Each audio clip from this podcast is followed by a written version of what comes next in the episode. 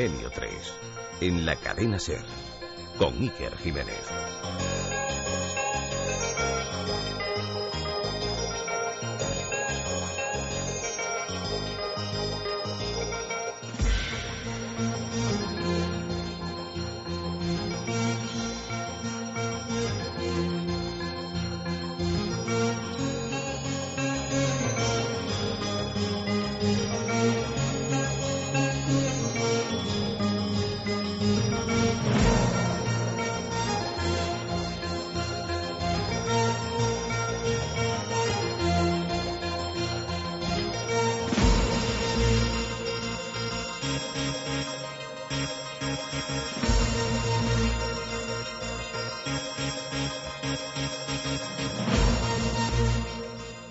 El domingo por la mañana las mujeres de Galilea que iban a ungir al muerto se encontraron con una monumental sorpresa. ¡Santo ¡El sepulcro! ¡El sepulcro está abierto! Acto seguido sonaron unas voces extrañas. Procedían de dos figuras brillantes. Eran hombres con rostro blanquecino y angelical y cabello rubio. Sonriendo, fueron acercándose a las mujeres casi flotando sobre el suelo.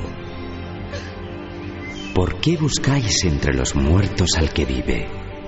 Él no está aquí, pues ha resucitado. Las dos Galileas cayeron arrodilladas temblando por el miedo, casi sin comprender aquellas palabras y fijándose tan solo en las túnicas resplandecientes que portaban aquellos seres.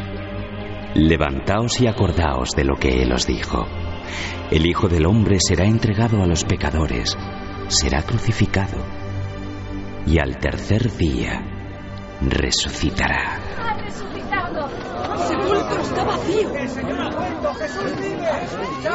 ¡Jesús vive!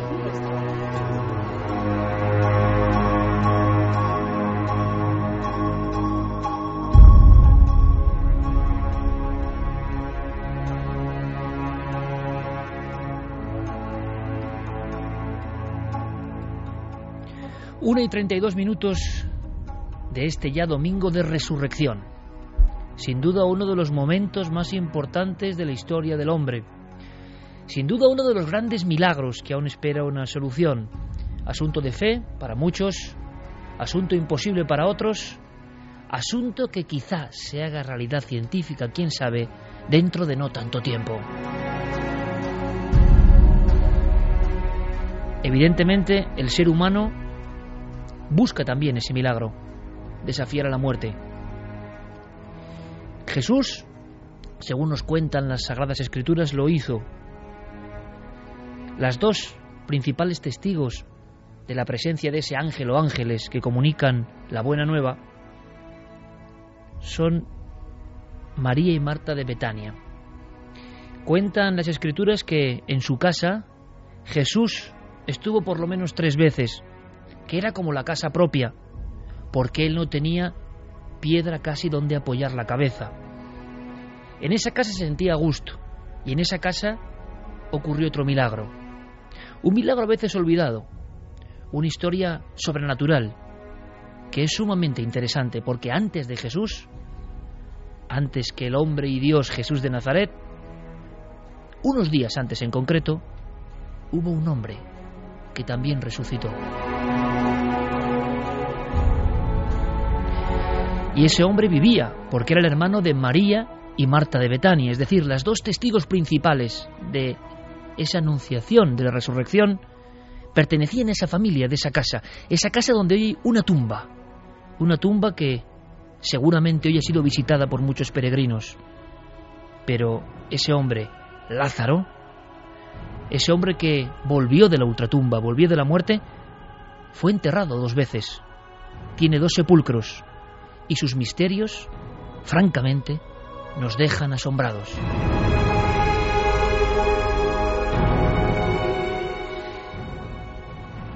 Para aproximarnos a la figura de el hombre que resucitó, podemos acudir rápidamente a la fotografía de esta noche. La fotografía nos lleva a un mural arrancado, a un fresco, que en su día estuvo en una ermita en mitad de la nada, una ermita en pleno corazón de Soria, San Baudelio de Berlanga, una ermita que se abre como una palmera misteriosa con algunas de las pinturas más antiguas del románico. Hay un mural dedicado a este momento. Son dos escenas. En una vemos un cuerpo amortajado. El rostro ya no se ve, el rostro es el de un fantasma. Las manos sobre el pecho. Es una figura que podría ser perfectamente un ánima, dentro de un cubículo de piedra. Está a punto de ser enterrado. Según la Sagrada Escritura, el Evangelio de Juan, capítulo 11, el muerto ya causaba un fuerte hedor. Habían transcurrido cuatro días. En esos cuatro días, la llegada de Jesús, directamente a esa casa. Y allí, ante todos, el prodigio, el milagro, unas horas antes de su crucifixión.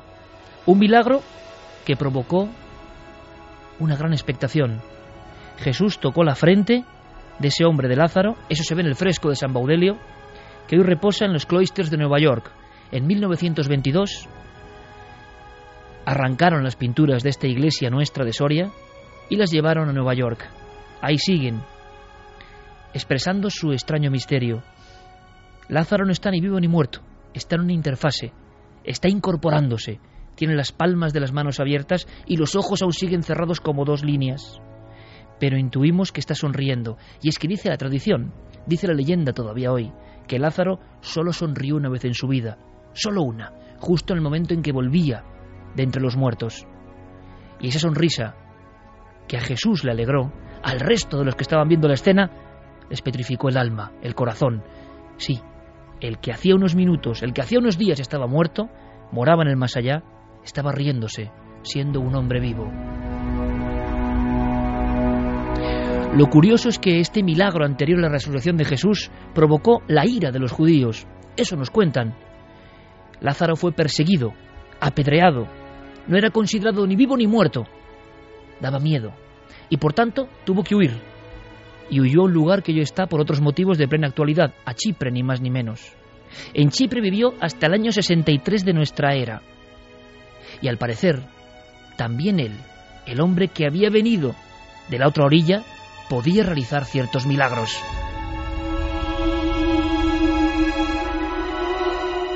Se sabe poco, muy poco, de Lázaro de Betania, como se sabe poco de sus hermanas Marta y María, que estuvieron ante el madero en el Calvario, que vieron al ángel que anunció la resurrección. Lázaro estaba en tierra ajena.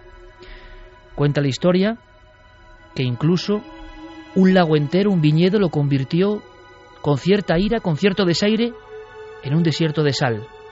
Era capaz de crear prodigios, de realizar extrañas ilusiones ópticas. Era un hombre huraño. Fue enterrado, por eso tiene dos tumbas, enterrado por segunda vez, quizá el único hombre de la historia que ha sido enterrado dos veces. Hoy se levanta una pequeña iglesia en Chipre, una iglesia muy visitada. En 1970 mil años después de su construcción, sobre la tumba, el sepulcro del hombre que vino de la muerte, en 1970, repito, el día 2 de noviembre, se produce un pavoroso y para algunos intencionado incendio. Se pierden iconos, se pierden reliquias. Sus huesos, venerados por ser precisamente algo contra natura, el único hombre que ha venido del más allá.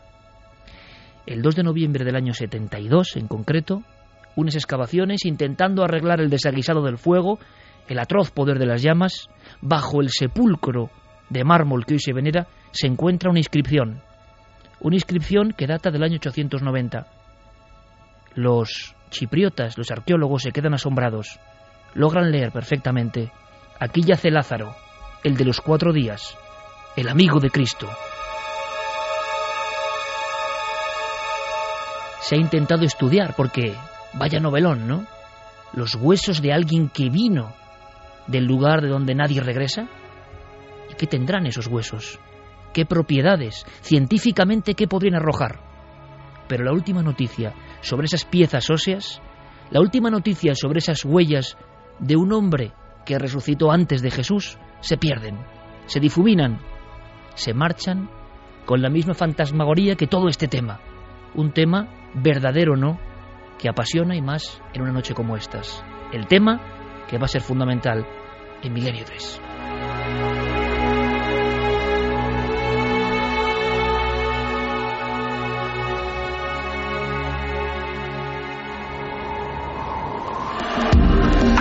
Nunca antes habías estado tan cerca de lo desconocido. Milenio 3. Cadena Ser.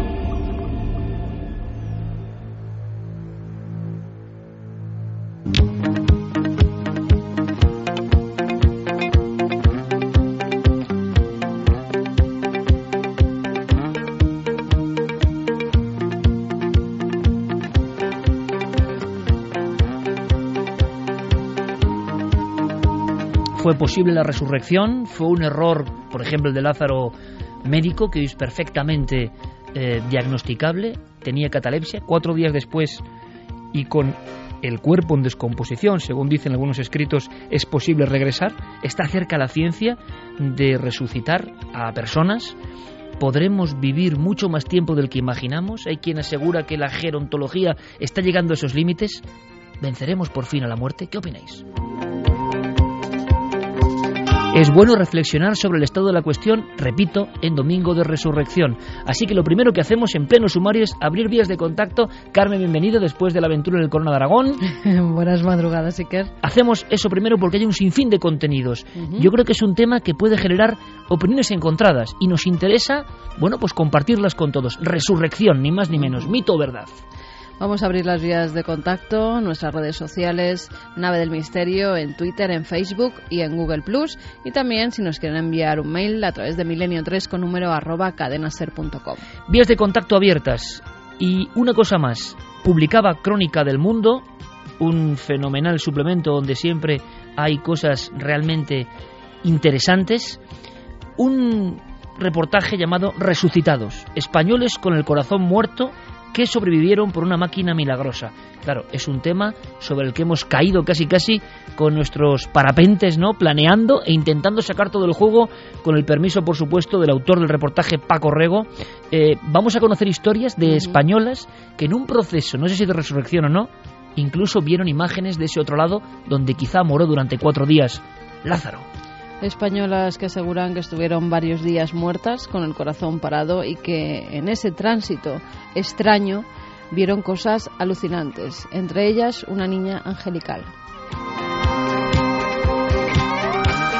Esto es noticia exactamente hace seis días, pero hay muchas más. Es que hoy mismo, hoy mismo vuelve a surgir la fotografía. Y lo digo con doble sentido e intención, porque para algunos es eso, la primera fotografía de la historia. Para otros es la prueba fidedigna de ese hombre que resucitó, que regresó y que dejó su impronta con cierta energía desconocida e indescifrable. La sábana santa, actualidad Javier Sierra, compañero, buenas noches. Pues está de actualidad. Hace tres años este equipo estaba en Turín y nos prometieron entonces que hasta el 2025 no volveríamos a ver la sábana santa. Sin embargo, se ha roto esa promesa porque hoy precisamente hoy, hace unas horas, entre las 5 y 10 de la tarde y las 7 menos 20 de la tarde, es decir, durante 90 minutos, se ha hecho la primera ostensión televisiva de la historia de esta reliquia. 90 minutos en las que la RAI ha estado retransmitiendo la imagen de este lienzo solo para televisión y que eh, coincide con algunas revelaciones que esta noche desvelaremos en el programa. Recordado ahora mismo el impacto, luego hablaremos de eso, Javier, que tuvieron muchos investigadores españoles cuando en 1978 algunos como Julio Marbizón o JJ Benítez, lo decían, en un televisor de blanco y negro Vanguard observaban la emisión de las imágenes de aquella investigación científica observando los prodigios, al parecer, de la síndrome de Turín. ¿Ha vuelto a ocurrir? ¿Qué habrá pasado? Resurrección o no, quizá hablemos de un fenómeno contrario, pero que también nos interesa y está ocurriendo ahora mismo. Santiago Camacho, aparte de contarnos algo sobre el científico que está metido de lleno en el asunto de la resurrección, vamos a conocer algo más, también tiene que darnos noticias, está casi anotando en tiempo real de todo lo que está pasando, tensión política, tensión militar tensión nuclear, tensión conspiranoica, por supuesto, con Corea del Norte. Santi, buenas noches. Buenas noches, Iker. Eh, ¿Podemos estar más aliviados o menos ahora mismo? Pues eh, la verdad es que la gente está muy preocupada. Hemos recibido multitud de comunicaciones de oyentes que, eh, lógicamente, ven las noticias de los últimos días y están seriamente alarmados. Se ha hablado de guerra nuclear, se ha hablado de un montón de amenazas. Pues vamos a contar qué es lo que está sucediendo, por qué está sucediendo, qué es lo que puede suceder y, sobre todo, qué es lo que en teoría no se cuenta de lo que está sucediendo. Vamos a hacer un pequeño resumen que nos han solicitado nuestros oyentes y vamos, sí, a intentar calmar un poco a los que estén más alarmados. Porque desde luego algunos titulares ponían espanto en el corazón, o sea, parecía que estábamos al borde eh, de una deflagración nuclear, donde no hay seguramente ni vencedores ni vencidos, y ojalá eso se haya eh, mitigado. Nuestro compañero también regresa de sus aventuras eh, en ese hotel, en el Corona de Aragón. Javier Pérez Campos, buenas noches. Hola Iker, buenas noches. Pero para que no falten historias, con esa dosis, con ese elemento, con esa añadidura del terror que es consustancial al mundo del misterio, hoy tenemos un testimonio que yo no sé si podemos decir algo, pero es de esos que dices, ¿habíamos oído todo? No, quedaban elementos propios de la verdad o de la imaginación que desconocíamos. Pues sí, es una historia también tremenda, por eso la hemos elegido para contarla esta noche eh, de la voz del propio testigo. Para que te hagas una idea, viajaremos a la localidad de Alcázar de San Juan, a una casa en concreto donde desde hace varios años viene ocurriendo un fenómeno que ha alarmado a varios miembros de esa familia.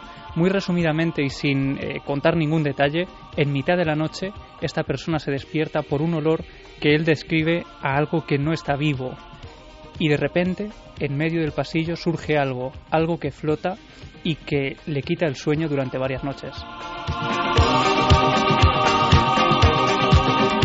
Y cuando contemos, cuando terminemos la viñeta, la diapositiva, parece que aguantar un tiempo aquí en Milenio 3, os aseguro que el escalofrío es certero y fiable, porque pocas veces una imagen, un arquetipo ha dado tanto miedo, sinceramente. Pero sabremos mucho más. Es momento con Fermín Agustino el Calero, con todo este equipo, con Guillermo León en las redes sociales, todo preparado. De comenzar, Diego Marañón vendrá luego, Carlos Cala, todos juntos. Milenio 3, ya despegado.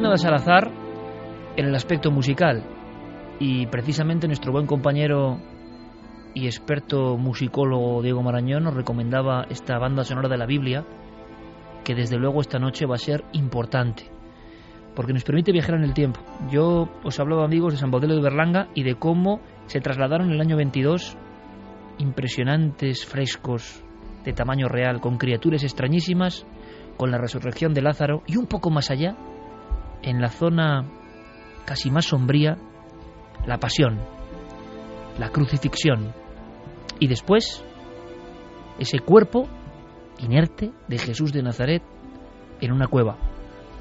La siguiente escena, el ángel, el ángel o ángeles, hay diferentes versiones, que anuncian la buena nueva, que ya parece un encuentro con lo extraordinario, desde luego. De todo ese tiempo dicen que viene la sábana santa. No es fácil recorrer su pista. Muchos historiadores lo han intentado. Escondida en rendijas de piedra, perseguida, custodiada, sanadora. Mito o verdad, la síndrome es uno de los grandes temas. Y es el Papa Francisco, este Papa que está dando ya tantos signos y señales rompedores. Este Papa que en tan poco tiempo, a nivel visual, ha hecho algunas cosas que están dejando boquiabiertos a muchos, escandalizados a otros y han insuflado orgullo en una gran parte de la comunidad. Este es el Papa que ha hablado de la síndone. Qué extraño, ¿qué habrá dicho Javier? Bueno, la historia es muy interesante porque antes del Papa Francisco otros dos pontífices, Juan Pablo II y Benedicto XVI, eh, hicieron visitas a la síndone, se postraron ante la reliquia y de alguna manera la apoyaron tácitamente sin entrar a discutir si era cierta científicamente o no. Eh, el Papa Francisco mm, hoy ha tenido una actuación precisamente hace unas horas eh, realmente singular. en primer lugar, ha enviado un videomensaje, no ha estado presente en Turín, pero ha enviado un videomensaje que se ha emitido desde la Catedral de Turín a todo el mundo a través de la RAI, en el que eh, ha vuelto a eh, señalar o a subrayar el gran valor iconográfico del lienzo de Turín y lo ha hecho en unas circunstancias muy peculiares. Hoy hemos sabido también que Benedicto XVI, probablemente la última eh, orden o actuación que tuvo antes de renunciar a ser papa, fue el permitir que en el sábado santo de esta Semana Santa se eh, volviera a mostrar la reliquia turinesa eh, en una retransmisión televisiva bastante singular de 90 minutos, eh, hecha por Ray 1 a través de Mundovisión en una señal abierta para que todo el mundo pudiera acceder a ella sin ningún problema. Y eh, lo que ha hecho este Papa, el Papa Francisco, el nuevo, su sucesor, es enviar ese mensaje de apoyo. Y ha dicho varias cosas interesantes. La primera tiene que ver con la fe, con el uso de la reliquia. Le vamos a escuchar. Perché l'uomo della Sindone ci invita a contemplare Gesù di Nazareth. Questa immagine impresa nel telo parla al nostro cuore, ci spinge a salire il monte del Calvario. Porque el hombre de la síndone, dice el Papa Francisco, eh, nos invita a contemplar a Jesús de Nazaret. La imagen, impresa en la tela, habla a nuestro corazón y nos lleva a escalar el monte Calvario para mirar a la cruz y sumergirnos en el silencio elocuente. Pero fíjate, Icar, yo quiero que mm, escuches atentamente lo que ha dicho a continuación, porque de alguna manera ha rozado el misterio de la síndone, lo que tantas veces ha estado sobre la mesa de esta redacción y en nuestros debates internos en el equipo.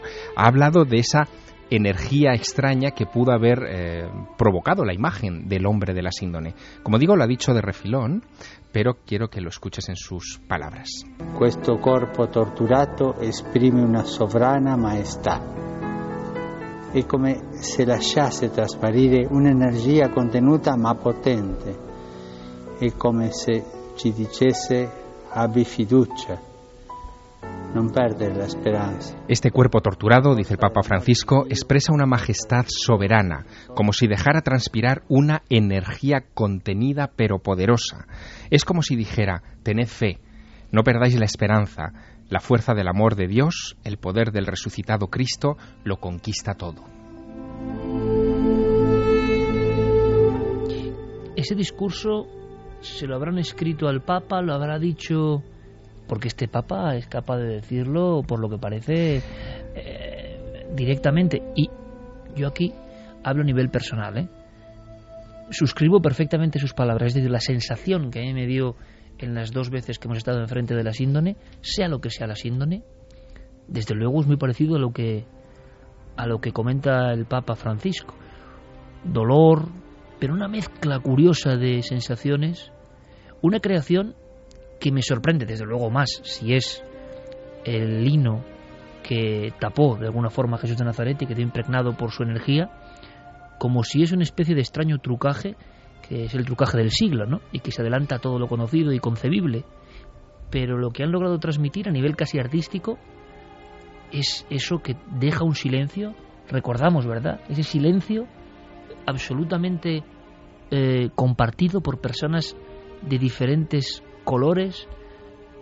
Me gustaría incluso adivinar y decir que religiones, como yo pude percibir en, en las dos ostensiones, lo ha definido perfectamente este hombre, como si ya hubiese estado eh, acostumbrado ¿no? a la extraña irradiación de la Sábana Santa. Bueno, el discurso lo ha leído, no, no ha improvisado como lo hemos visto en estos últimos días en varias ocasiones. Es decir, que se trataba de un discurso de palabras muy medidas para este acontecimiento concreto, pero eh, es cierto que se ha agarrado mucho al impacto emocional que causa eh, contemplar al hombre de la síndone sobre esta reliquia. Es más, lo ha mm, sugerido sugerido como vinculándolo a los modernos hombres y mujeres del mundo que sufren. Es decir, él ve en ese hombre de la síndole a alguien que ha sido torturado, que ha sido víctima de malos tratos y que por lo tanto tiene mucho que decirnos en un mundo como este, donde hay tantos oprimidos y tanta gente que sufre. Y encima hay nuevos datos, es decir, está quizá por la Semana Santa, ¿no? donde se precipitan siempre acontecimientos que tienen que ver con lo religioso, que surgen. Es extraño, tenemos una Semana Santa donde no ha habido nuevas tumbas de Jesús, nuevas inscripciones extrañas eh, en extraños cenotafios, siempre suele ocurrir. En esta ocasión todo ha andado más comedido. Sin embargo, sobre la sábana santa sí que parece que hay novedades que pueden dar lugar a un debate interesantísimo. Sí, porque eh, se publicaba en Viernes Santo, también, en fin, aprovechando las, circunstancias de estos días, un libro en Italia que eh, tiene el original título de Il mistero de la síndone, el misterio de la síndone. Será el enésimo volumen que tiene ese título publicado en todos los idiomas. Luego ocurre que en esta ocasión el autor es el doctor Giulio Fanti, él, eh, él es profesor en la Universidad de Padua y eh, en este libro que ha escrito junto con un periodista italiano, Saverio Gaeta, eh, ha, hecho unas revelaciones que han dado la vuelta al mundo. Esas revelaciones tienen que ver con que, según ha explicado, él ha tomado algunos de los hilos de la sábana santa que fueron eh, extraídos del eh, lino de la reliquia en 1988 para los famosos análisis del carbono 14 que la dataron en la Edad Media para hacerles nuevos análisis. Y esos nuevos análisis eh, se les han sometido a dos pruebas fundamentales una prueba de infrarrojos y otra de espectroscopía Raman para lograr datarlo se trata de dos métodos muy discutidos todavía, es decir, métodos de datación que no están aceptados por la comunidad científica, no se han publicado eh, papers, es decir, eh, eh, informes oficiales en, revistas de carácter científico aceptables por todo el mundo, pero que el doctor Fanti ha considerado que era oportuno publicar en este libro. Y los resultados que han dado estos análisis, según ha explicado, sitúan la eh, datación del tejido, no de la imagen, evidentemente, sino del tejido de la sábana entre el año 200 antes de Cristo y el año 400 después de Cristo. Preguntamos a toda una experta sobre la sábana santa. Eh, ¿Tú qué opinas de estos datos? Eh, ¿El lino o la materia, la sábana, en definitiva la síndone, en esa horquilla temporal? Los nuevos datos eh, surgen porque con el carbono 14 fueron muy discutidos. Eh, también hay que decir que cuando se hicieron había sufrido el incendio del Duomo donde estaba guardada la Sábana Santa y entonces eso podía haber alterado los datos del carbono 14. En este caso, eh, este profesor dice que ha accedido a esos hilos. A mí eso me parece un misterio, sinceramente. ¿Cómo ha accedido un doctor de forma particular a algo que tenía que estar tan custodiado? Mira, yo cuando se hizo la, eh, la restauración de la Sábana Santa se quitaron varios hilos, la pieza se volvió a coser. ¿Te refieres a la última de 2010? sí, en la última, en la última ostensión, ah, eh, cuando ya estaba la sábana perfectamente limpia, planchada, la que había estuvimos los tres allí. En sí, 2010. sí, sí. Bueno, en 2010, cuando estuvimos en esta ostensión, años antes había estado haciendo la restauración de la Sábana Santa. En esa restauración se quitaron hilos, se pusieron eh, nuevos remiendos, se hicieron varias cosas y esos hilos, cada uno de ellos de los que se quitó, fueron guardados. ¿Han podido salir de alguna forma desde alguien de los que estaba remendando esa sábana pudo coger unos hilos. Hombre, habría un control exhaustivo, lo me que imagino. es, Claro, lo que es evidente es que mm, estos hilos eh, que ha analizado el profesor Fanti no han sido entregados por la Iglesia. Por eso te digo que, que de alguna forma han tenido que salir y la única forma es cuando eh, hubo gente que accedió a la sábana santa, un equipo además de una experta en materiales antiguos, en telas antiguas, pero alguien de su equipo pudo coger algún fragmento, pudo ¿Son llegar fragmentos hasta... de la imagen No. o fragmentos, En digamos, principio no son de la tela nada más. de la tela? Nos los imaginamos en las zonas más alejadas de lo que es, entre comillas, el cuerpo de. Cristo, ¿no? Sí, claro, sí. lo que se hizo en la restauración de 2002 eh, fue eh, colocar la sábana sobre una tela nueva, es decir, para que tuviera más consistencia. En los parches de las monjas que le pusieron... En- de las clarisas que le pusieron los es- parches eso en es los tras quemados. el incendio de Chamberí, eh, se volvieron a remendar, es decir, que hubo como un repaso de todo aquello, ¿no? Y evidentemente de ahí se extrajeron muestras de lino que en aquel momento, estamos hablando del año 2002, hubiera sido fair play por parte de la Iglesia eh, ponerlas a disposición de la comunidad científica, mm, validando claramente que se trataba de, piezas que venían de la Sábana Santa y haber abierto de nuevo el proceso de investigación, porque no era, eh, no hubiera sido el mismo el análisis del año 88, las técnicas de carbono 14 eran mucho más antiguas que las de ahora, que precisan mucha menos cantidad y son mucho más objetivas. Pero por alguna razón la Iglesia no se ha atrevido a hacerlo, es decir que en cualquier en cualquier caso, si eso es como contáis, estamos hablando de unos eh, de unas pruebas y de unos experimentos que, por ejemplo, ante un tribunal no tendrían ninguna, ninguna validez, porque se habría roto la famosa cadena de custodia, es decir, nadie sabe realmente la procedencia de esa muestra. Exacto.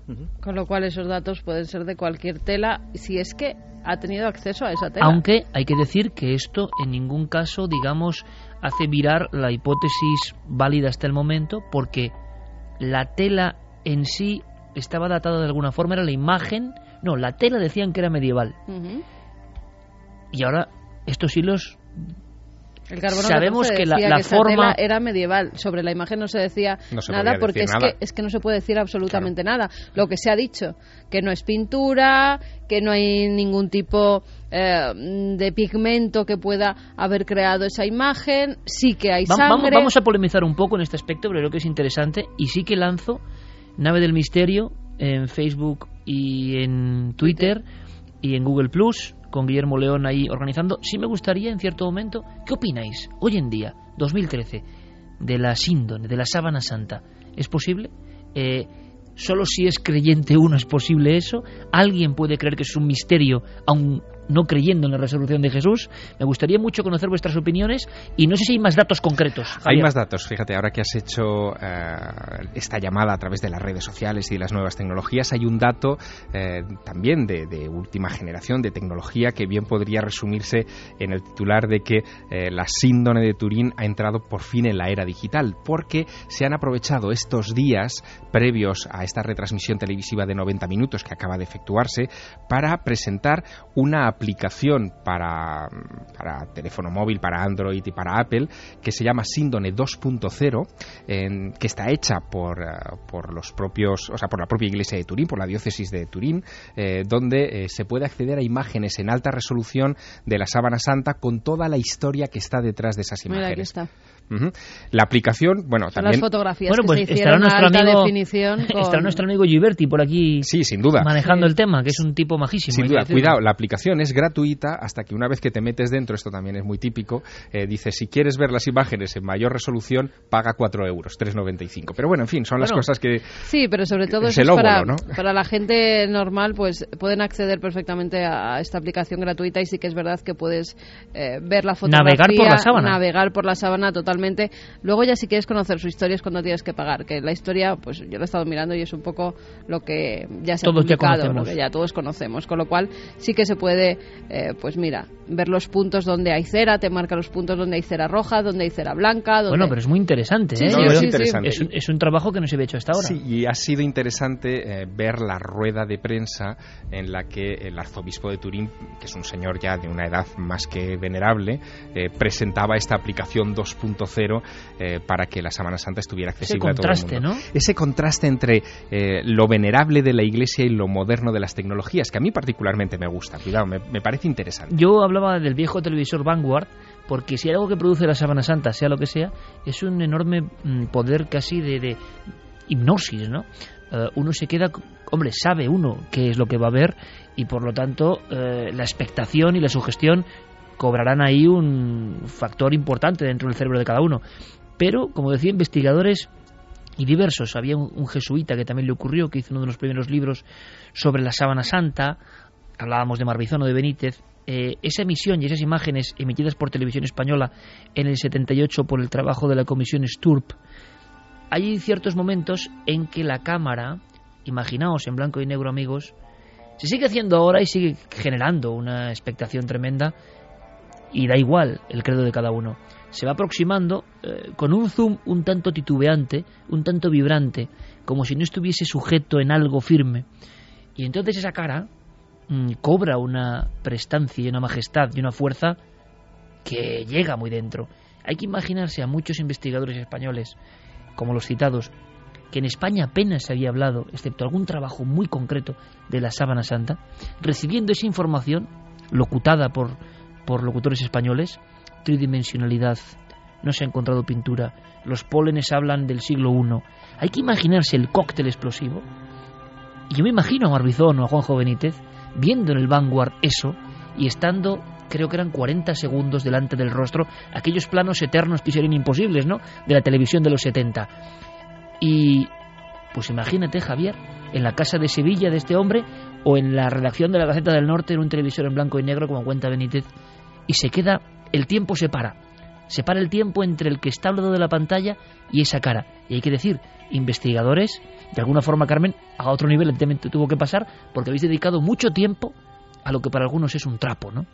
Así lo han definido. Algunos lo han definido de una forma absolutamente eh, falta de todo respeto y de todo criterio. Lo, han llegado a decir algunos mm, alardeando de escepticismo o de racionalidad. Sin embargo, eso, que va más, yo creo, en el ámbito casi artístico, sea lo que sea, genera una serie de cosas, de elementos que rompen lo cotidiano entre el espectador y lo observado. Y eso ya es un poco mágico en la Sábana Santa. A día de hoy, ¿qué diríais en un título sobre la Sábana Santa? Carmen y Javier, que son dos grandes expertos en este tema y la han visto por lo menos dos veces, que no es poca cosa. Pues yo diría que hay dos Sábanas Santas.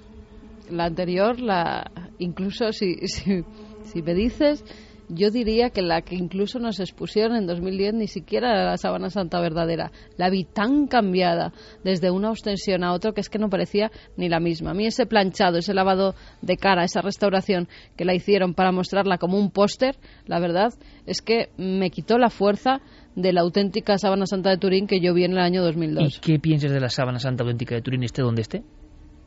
Pues pienso que pudo envolver el cuerpo de un personaje que tiene todos los datos eh, que se acercan a la figura de Jesús y que si ese hombre era tan extraño, tan milagroso, tan sobrenatural, ¿por qué no algo que estuvo en contacto con su cuerpo pudo quedar marcado?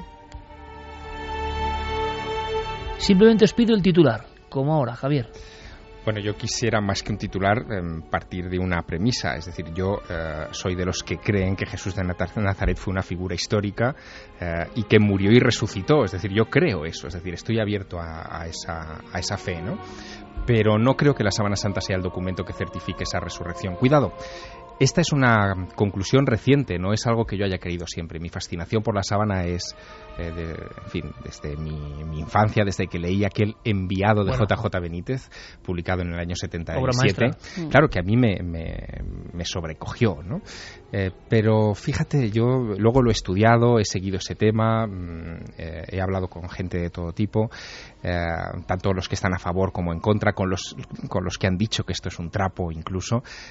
yo desde luego no pienso que sea un trapo, es un misterio, pero para mí es un misterio más histórico que religioso.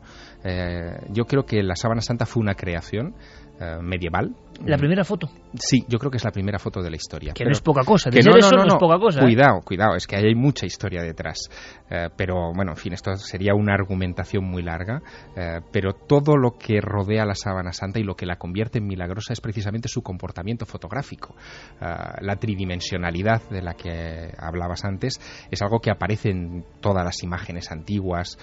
si las sometes a un escáner como el VP8 de la NASA salen esas tres dimensiones eh, el hecho de que se comporte como un negativo fotográfico también es una característica de las fotografías. Pero ¿quién pudo hacer una fotografía eh, en el siglo XIV?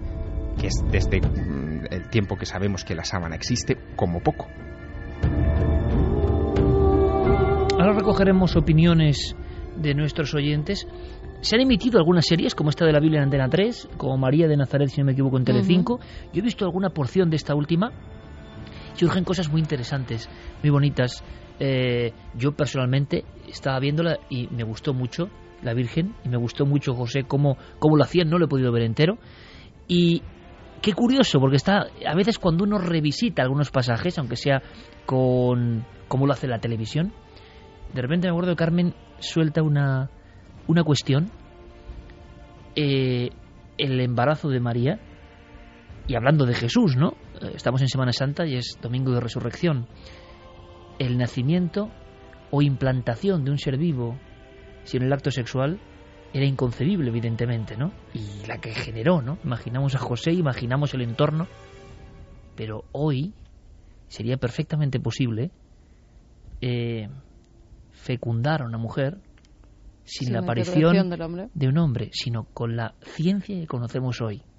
Esto abre perspectivas tremendamente misteriosas que yo no sé, Javier, porque ahora me falla la memoria como tantas veces, si ya, por ejemplo, Benítez en los astronautas de Yahvé y otras eh, figuras especularon con si Jesús fue un enviado, no lo estoy diciendo yo, ojo, estoy haciendo un acopio de diferentes investigaciones que causaron mucho revuelo. Pero que ahora, de repente, en una cosa tan aparentemente trivial como ver la televisión, le vuelven a uno, ¿no? Una mujer se queda embarazada, no ha habido contacto con otro hombre, eh, y la ciencia de hoy ya es, es capaz de hacer ese milagro. Cuando se publicaron esos libros tan rompedores, yo no sé si se hacía ya la inseminación artificial o no. Sí, eh, Los astronautas de llave se publica en 1980 y en aquella época ya se hablaba, Ya de, había. ya se hablaba de inseminación ¿Y artificial. se veía ese hilo, ese nexo, la posibilidad? Evidentemente, evidentemente, pero claro, eh, en el año... Yo no lo recordaba, ¿eh? Claro, pero el- decir que es que no es- con los avances de hoy Claro, es tan sugerente ya esto, ¿no? Lo que el hombre está alcanzando eh, deja en, se en cuestiones hablaba- terrestres lo de hace 30 años, Se ¿no? hablaba de los primeros niños probeta, y, pero de Pero la no como hoy, ¿no? No como hoy, esa inseminación Y con lo cotidiano de hoy. Pero estaba en pañales en aquel momento, era, algo, era una técnica súper experimental. Eh, Lo que estamos diciendo es, ¿os imagináis que en el año cero de nuestra era, os imagináis, digo, unos seres, un- un- una, una inteligencia superior, ellos, diría Antonio Rivera, ¿no? Sabiendo todo lo que iba a ocurrir, evidentemente enviaron un hombre que no era solo un hombre y no era terrestre, y lo inseminaron dentro del cuerpo de una mujer elegida. Lo que es verdaderamente interesante también de esa historia es que si acudes a las fuentes apócrifas, que son las que iluminaron a JJ Benítez para que los astronautas de Yahvé, encuentras que también la historia del de, eh, nacimiento de María se produce de manera idéntica, es decir, eh, Ana, la madre de María, se queda también eh, embarazada de manera milagrosa, pero también se queda embarazada su prima Isabel, que es eh, la que dará a luz a Juan el Bautista. Es decir, que no es un caso único, sino que hay varios casos de embarazos milagrosos que, vistos desde esta óptica, podían ser el efecto de un gran plan. ¿Y tú que sabes algo de ángeles? ¿Quiénes son esos ángeles que aparecen en diferentes momentos? Por ejemplo, dando esa buena nueva delante del sepulcro vacío, momentos clave, eh, aspecto extrahumano. Extrahumano, pero yo diría más que extrahumano, superhumano. Superhumano, exactamente. Porque son humanos, es decir, no, no son ajenos a nosotros, eh, son humanoides, digamos, tienen nuestras características, eh, quizá irradian luz, por ejemplo, en el caso del- de, de la resurrección, pero en otros pasajes de la Biblia son descritos como perfectamente humanos, hermosos, pero capaces de sentarse en una mesa a ingerir de los alimentos que la familia de Abraham les pone por delante. ¿no? Eh, así que mm, aquí estamos hablando de, de una mezcla muy curiosa, ¿no? como de unos extranjeros, vamos a llamarlos así, extranjeros, extranjeros superiores. Extranjeros a lo humano. Exactamente, que de repente se cuelan en la historia sagrada y, Y la cambian para siempre. Exacto. Y la cambian para siempre. Pero es muy bonito contemplar todo esto con los avances de la ciencia que, como hemos comentado alguna vez, ya van de una forma exponencial, asombrando cada año lo que ya se conocía el año anterior, eso hay que decirlo, y ahora vamos con la ciencia. La ciencia y su milagro, el hombre ha conseguido eso, ya todo es imparable, ya nada va a ser como lo conocíamos y observando libros que eran absolutamente pioneros hace 30 años nos damos cuenta de que nosotros mismos estamos ya al nivel de los extraterrestres de la ficción de hace 30 años, con lo cual el vértigo es enorme. Ahora, antes de pasar a esa ciencia y de cambiar, Noel, compañero, a unos ámbitos casi de laboratorio. ¿Qué se comenta, por ejemplo, de la Sábana Santa? ¿Qué comentan nuestros oyentes? Pues mira, lo primero comentar que son las tres en vez de las dos. Eso es un milagro también, sí. Milagro que hemos hecho aquí en Milenio 3. De repente hemos pasado de las 2 a las 3 y 13 que son ahora mismo. Pero la duración será la de siempre, hay que advertir. Sí, sí, nosotros vamos a estar nuestras horas. O sea, hoy estaremos hasta las 5. Exactamente. Una hora más, Sí, en sí, teoría, perfecto, pero, perfecto. pero las mismas horas. Raúl Manuel nos dice, como el ser creyente o no, lo de la sábana santa es cuestión de fe. Nunca habrá respuestas irrefutables. Silian dice, la sábana santa, si fuese la auténtica sábana que envolvió el cuerpo de Jesús, no estaría muy deteriorada. Bueno, ha habido y se sabe y hay en muchos museos telas del siglo I y anteriores que siguen en perfecto estado. Si han sido bien conservadas, no tienen por qué desaparecer. No creo nada en el cuento de la sábana santa. Me parece científicamente imposible determinar si realmente esa sábana cubrió un cuerpo determinado. Ni siquiera creo que se pueda demostrar la existencia de Jesucristo como personaje histórico real. Sea como fuere, la Semana Santa me genera unos sentimientos contradictorios. Soy apóstata y por lo tanto no creo absolutamente en nada de lo que predica la Iglesia y la religión católica. Aún así, admiro la devoción de la gente, la tradición y la fuerza que genera cada paso durante estos días. Realmente admirable desde fuera. Nos Muy lo decía. David Moreno. Claro que sí. Félix dice es un truco de Leonardo da Vinci, una fotografía primitiva. Mira, esto es una teoría que mantienen algunos buenos compañeros. Sí, además se han publicado, en Italia hay publicados varios libros sobre Da Vinci, la fotografía y la sábana santa, incluso comparando la cara de la sábana santa con el rostro de Da Vinci. Dos iconos del misterio unidos para siempre. Sí, la- el problema de esa teoría es la cronología, ¿no? Porque hay una referencia ya antigua a un lienzo con un hombre representado por delante y por detrás, anverso y reverso, que es, en fin, la descripción de la sábana santa en 1360 en Troyes. Eh, Leonardo da Vinci todavía no había nacido. Así que yo no creo que fuera Leonardo, por muy genio que fuera, pero que pudo haber sido otro genio, quién sabe. El arrastre de las grandes marcas. Sí, lo que ¿no? pasa la que gente cree que es Leonardo a y mí punto. esto es lo que me falla de, de la sábana santa, de, de que fuera una fotografía, una protofotografía. ¿Cómo alguien se toma tantas molestias en encontrar un lienzo del siglo I, en poner No, no, el lienzo no tiene por qué ser del siglo I, puede Sí, ser se- medieval por el carbono no, 14. No, Claro. no, porque claro. los lienzos medievales de la época no tienen el mismo tejido. La sarga no está hecha de la misma forma. No, En Javi, Palestina no. se tejía no, así, o sea, sí, sí, sí. No, ahí nos metemos en una discusión Apueste en por la uno. que en la que incluso se han hecho estudios en algunos libros que hay americanos, si no recuerdo mal. Uno de los libros comparaba eh, las dos sargas, una eh, de la época medieval y otra del siglo I. Y en el mismo tejido no tenía absolutamente nada que ver la forma de tejer uno y la forma en la que estaba tejido otro, con lo cual de todas formas, yo te digo, habría que hacer muchísimos más análisis y que la Iglesia dejara esa sábana, esa tela, para que se hicieran, ahora con los avances técnicos que hay, todo tipo de pruebas y ya estuviéramos fuera de dudas de todo, pero bueno. Darvos dice, con tanto retoque a la sábana, al final no va a ser santa ni va a ser nada. Alberto Celada, con esto de los recortes, la sábana santa va a pasar a ser pañuelo santo. Arián de García, hola, yo lo que creo es que la resurrección no existió, no por lo menos como lo cuenta la Biblia. Yo creo que Jesús era y es extraterrestre, realmente un ángel que fue enviado a la tierra para enseñarnos el buen camino. Alicia Ruiz dice, no creo en la resurrección, no quisiera vivir con un cerebro cansado y defectuoso, las cosas duran lo que duran y la vida también tiene su tiempo. Besos desde Sevilla. Eso se refería a los resucitados por la ciencia hoy en día. Vamos a hablar de ellos. Perfecto, estamos ya en ese ambiente. Decía el Mundo Crónica, resucitados españoles con el corazón muerto que sobrevivieron por una máquina milagrosa. Desde luego, ideal hablar de esto en este día en concreto. Dice, Yolanda estuvo 13 días con el corazón parado. Ahora que late con mucha vida, ella sigue alucinada. Manuel, músico gallego, mi padre avisó a la funeraria. Yo estaba muerto. Pasó 23 días sin corazón. Isabel, 12 días sin latidos. Al despertar, vi una niña con forma de ángel. Desde luego es un tema periodístico eh, abordado por ese gran colega que es Paco Rego, eh, de primer nivel. Hemos indagado. Se habla de una máquina, ECMO. Claro, esto pasamos de un enigma bíblico, de un enigma de la resurrección, de un enigma con forma de tela, a un enigma científico. Una máquina concreta, una máquina que tiene eh, una configuración que parece algo casi de, del tiempo de la ciencia ficción o de lo nuclear y que se ha ido haciendo portátil. ¿Y que qué consigue? ¿Resucitar? ¿Es posible? Simplemente conozcamos primero lo que es la máquina para ahora conocer los casos. El doctor Gómez Bueno, ni más ni menos, del Hospital Puerta de Hierro, es uno de los que está empleando ECMO. Y ECMO, de alguna forma, bueno, no, no, es- no sabía explicarlo yo, que lo explique el doctor.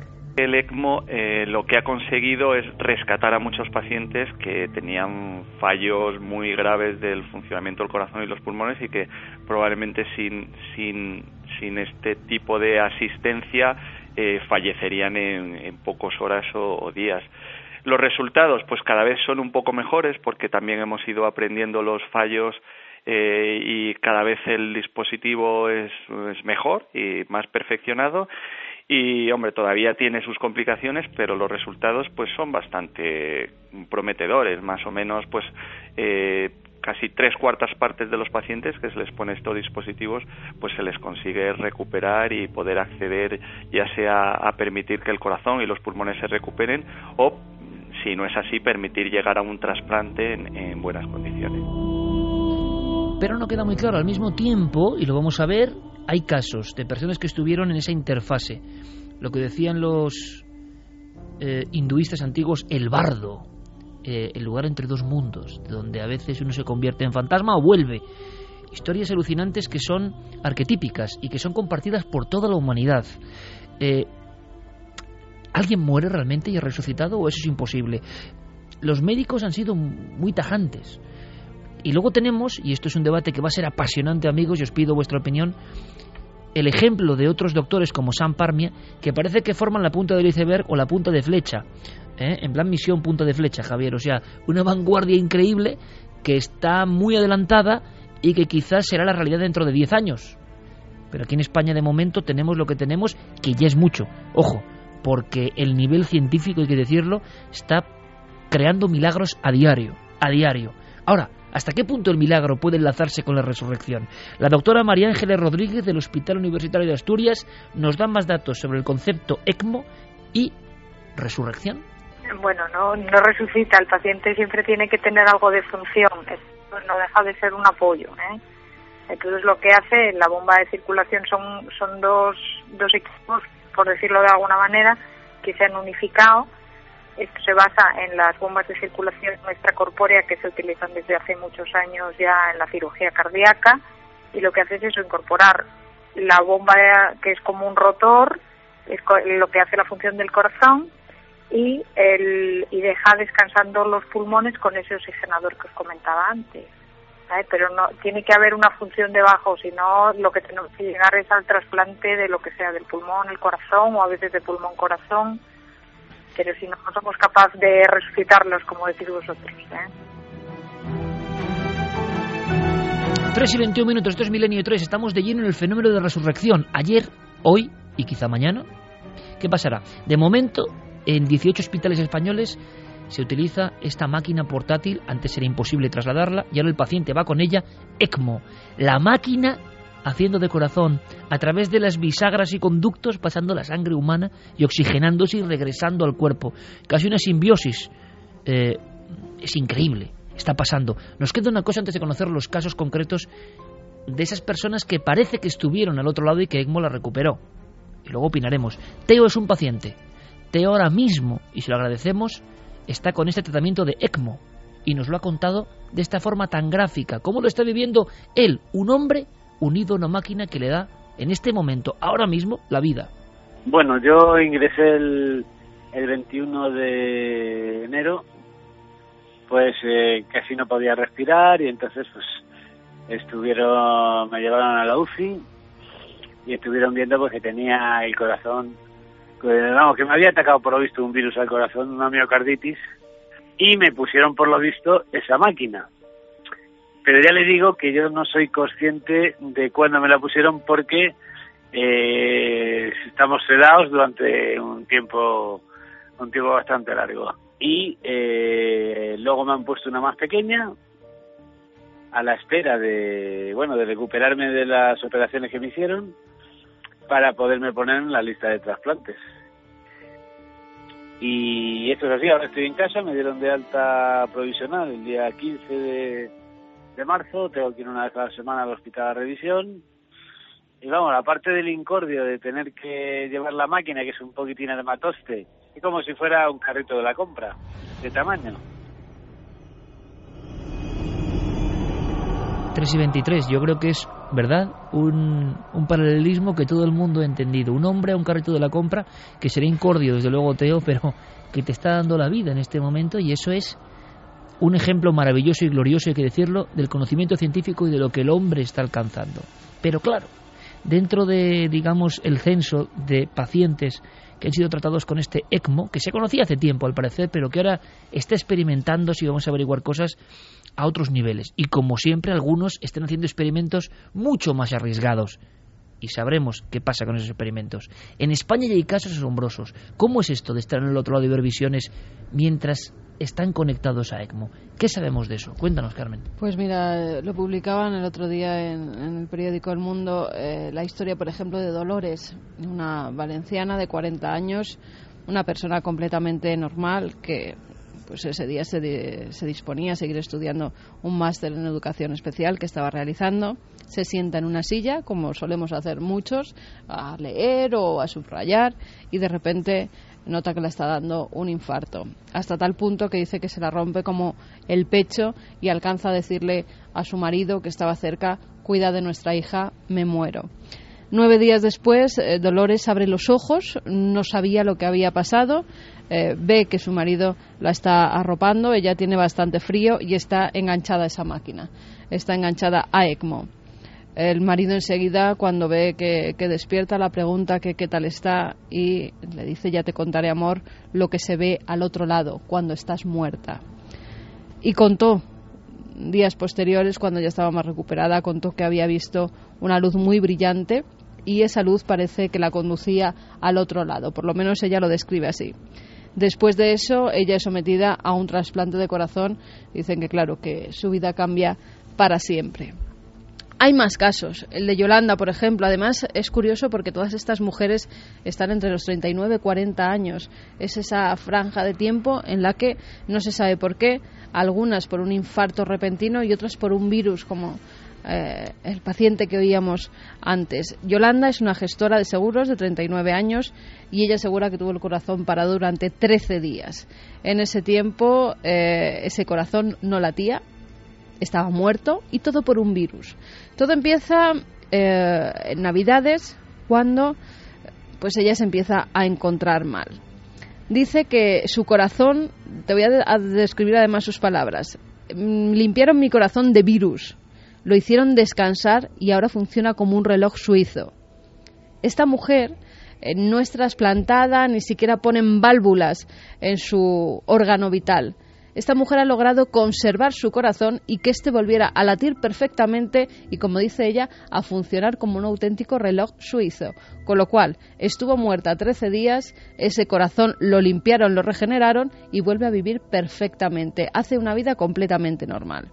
Isabel es la que está en la portada, la vemos ahí con unas alas, ¿verdad?, que ella misma ha pintado. ¿Por qué esas alas? Es una coruñesa de 40 años en Navidades se empieza a tener pues el típico catarro, eh, mocos, tos. En un principio la tratan como eso, como una simple gripe. Es curioso porque todos estos casos han sido en estas Navidades prácticamente. Sí, sí, sí, han sido una franja de tiempo muy corta. Eh, pensaba que era un catarro, luego se complica, la ingresan, la quitan la vesícula, tiene una hemorragia y es entonces cuando entra en paro cardíaco. 12 días sin corazón. Pero quiere decirse esto eh, eh, con el corazón parado y alimentándolo por ECMO. Por lo que describen, eh, ECMO eh, hace los movimientos del corazón. Sístolis y diástolis, ¿no? Es como hace el movimiento del corazón. El corazón, en teoría, está parado, Parnia dice que tú estás muerto cuando se para el corazón, cuando se deja de respirar y cuando cesa la actividad cerebral. Ahora hablaremos de Parnia, conoceremos qué dice él. Pues en ese momento, al parecer, esa máquina lo que hace es Mm, insuflar 5 litros de sangre que van a todas las partes del cuerpo. O sea, lo que el cuerpo necesita, esa sangre que necesita para vivir nuestro cuerpo.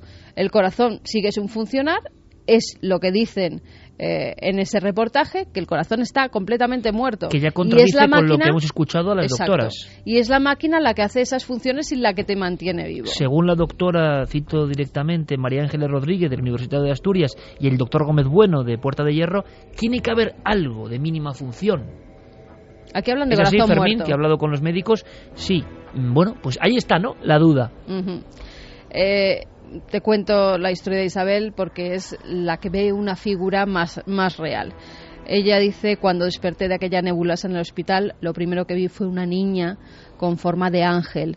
Su rostro no me recordaba a nadie conocido, pero era tan real que me asusté. Incluso llegó a hablarme. Parece que le dice unas palabras. Le pregunta qué tal estaba y desaparece. Es el último recuerdo de aquel dramático viaje.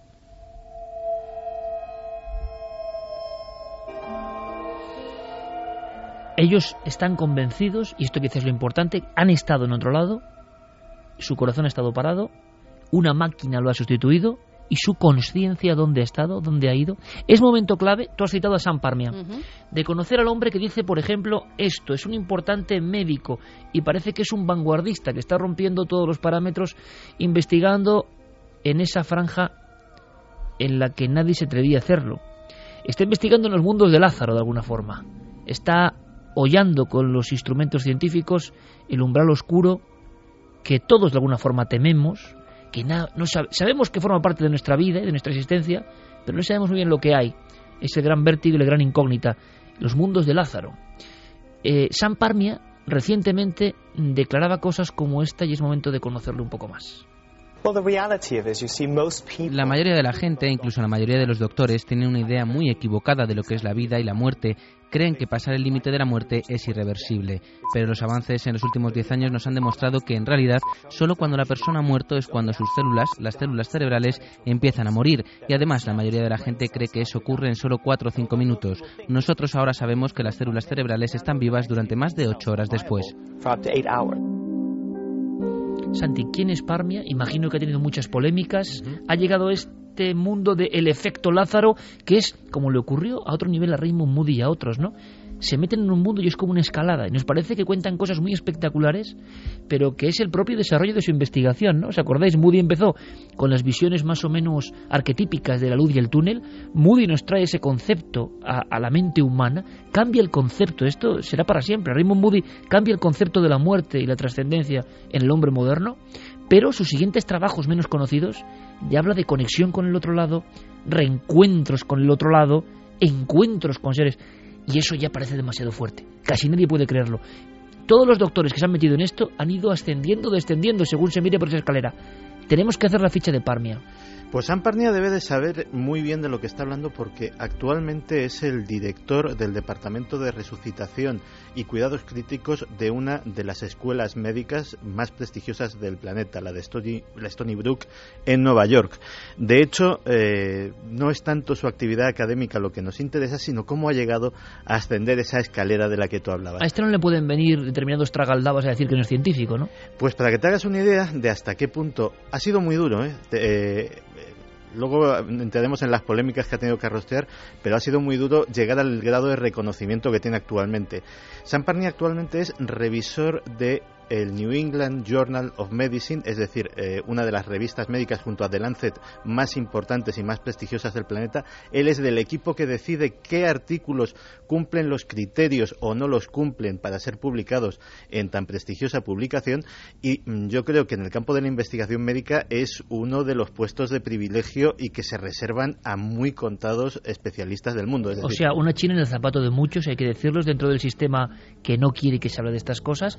En este programa y en este equipo le hemos llegado a entrevistar, pero ahora se ha metido ya, como decimos, ¿no? Ha ido avanzando, avanzando y de las ECM ha pasado este concepto. Cree que ya no es la cuestión de viajar al otro lado, sino que se puede regresar del otro lado. Hay un punto eh, en la biografía de Sam Parnia que es cuando va a hacer estudios a la Universidad de Southampton en la década de los 90 y allí conoce a Peter Fenwick. Peter Fenwick eh, era un médico que también es un médico que también se ha interesado muchísimo por el tema de la muerte y eh, automáticamente traban amistad, se convierte en su mentor y empiezan a realizar juntos una serie de investigaciones, sobre todo haciendo con un rigor como no se habían hecho hasta ahora. Raymond Moody fin de cuentas había recopilado testimonios. Pero lo que hacen eh, Parney y Fenwick es no solamente eh, recopilar testimonios en hospitales de todo el Reino Unido, sino además eh, juntarlos con los testimonios de los equipos médicos que habían tratado los casos con eh, los datos gráficos de las máquinas de soporte vital para comprobar que no había actividad cerebral en los momentos que, eh, que se producen los testimonios de conciencia que afirman los pacientes, contrastar eh, las conversaciones y los testimonios que dan los pacientes con el personal que había en la sala para ver si realmente se correspondían o eran simples alucinaciones y llegan a una conclusión que es que esas experiencias son reales. Y de hecho, eh, Parnia, eh, mm, y es ahí cuando tiene que arrostear un montón de críticas por parte de sus colegas, empieza a fundar su teoría de que hay una conciencia extracerebral, de que el funcionamiento cerebral no es la esencia de la conciencia, sino que puede haber, eh, puede haber percepción, puede haber pensamiento, puede haber recuerdo en un momento en el que hay un encefalograma plano. Está poniendo el dedo en la llaga más profunda de la historia de la medicina, de la psicología, de la psiquiatría, de la ciencia actual, ¿no? Si somos el cerebro o hay algo exógeno que se filtra a través de nuestro cerebro, pero que está fuera de ese cerebro. Y eso, claro, es un impacto monumental, imagino que va a muchas peleas. En el aspecto de la resurrección, Carmen hablaba de algo muy concreto que nos va a dejar alucinados. Y la pregunta es, ¿será un estadio, una fase mucho más evolucionada de lo que estamos ya viendo en España en pequeños casos casi sin relación? Claro, él, él va mucho más allá. Él, dice mm, lo de la muerte que te he comentado antes, eh, cuando es clínicamente que una persona está muerta, pero para él dice que eso está ya pasado, que una persona está muerta cuando las células de su piel se apagan que esas células dice ahora que pueden vivir 24 horas después de que a ti te den por muerto. O sea, tú estás muerto cerebral. estás clínicamente muerto. es decir, tu piel hay una actividad tu cuerpo no tiene suministro de sangre y no tiene tampoco oxígeno.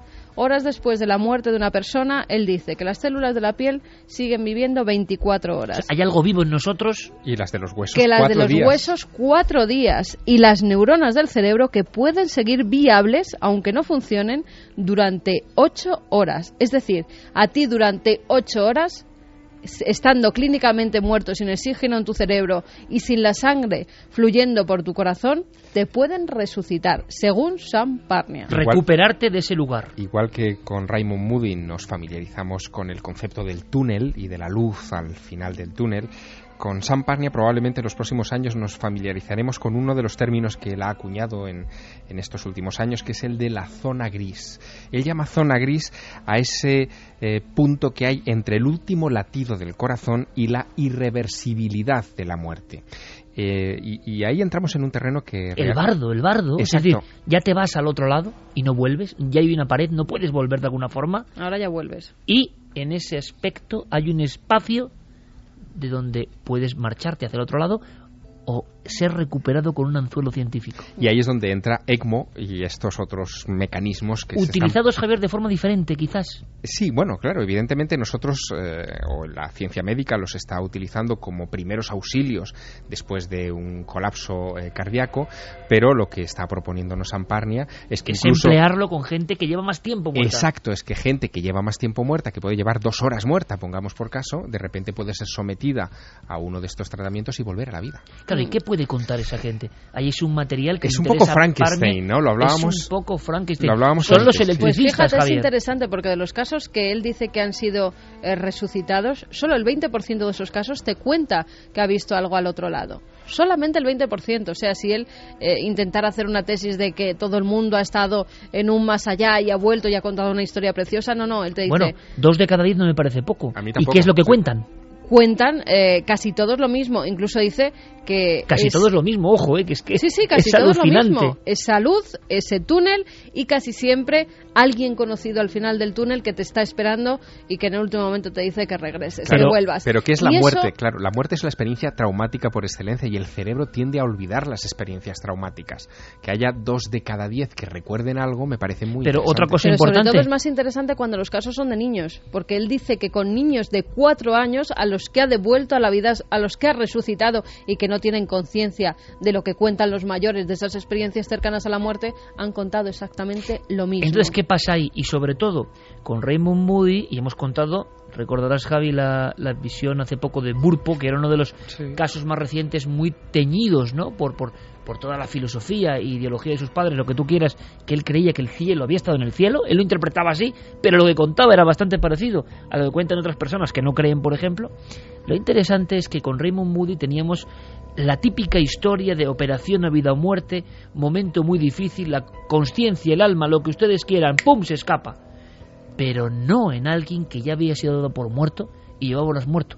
y que es resucitado recuperado. Esto nos conecta directamente, nunca mejor dicho, con aquellas historias de los resucitadores o de electricians, los electricistas, que es una historia mucho más siniestra, que quizá un día contemos, que viene desde el siglo XVIII y en el XIX, con todos los milagros de la electricidad. Claro, la electricidad se parecía algo absolutamente digno de los dioses.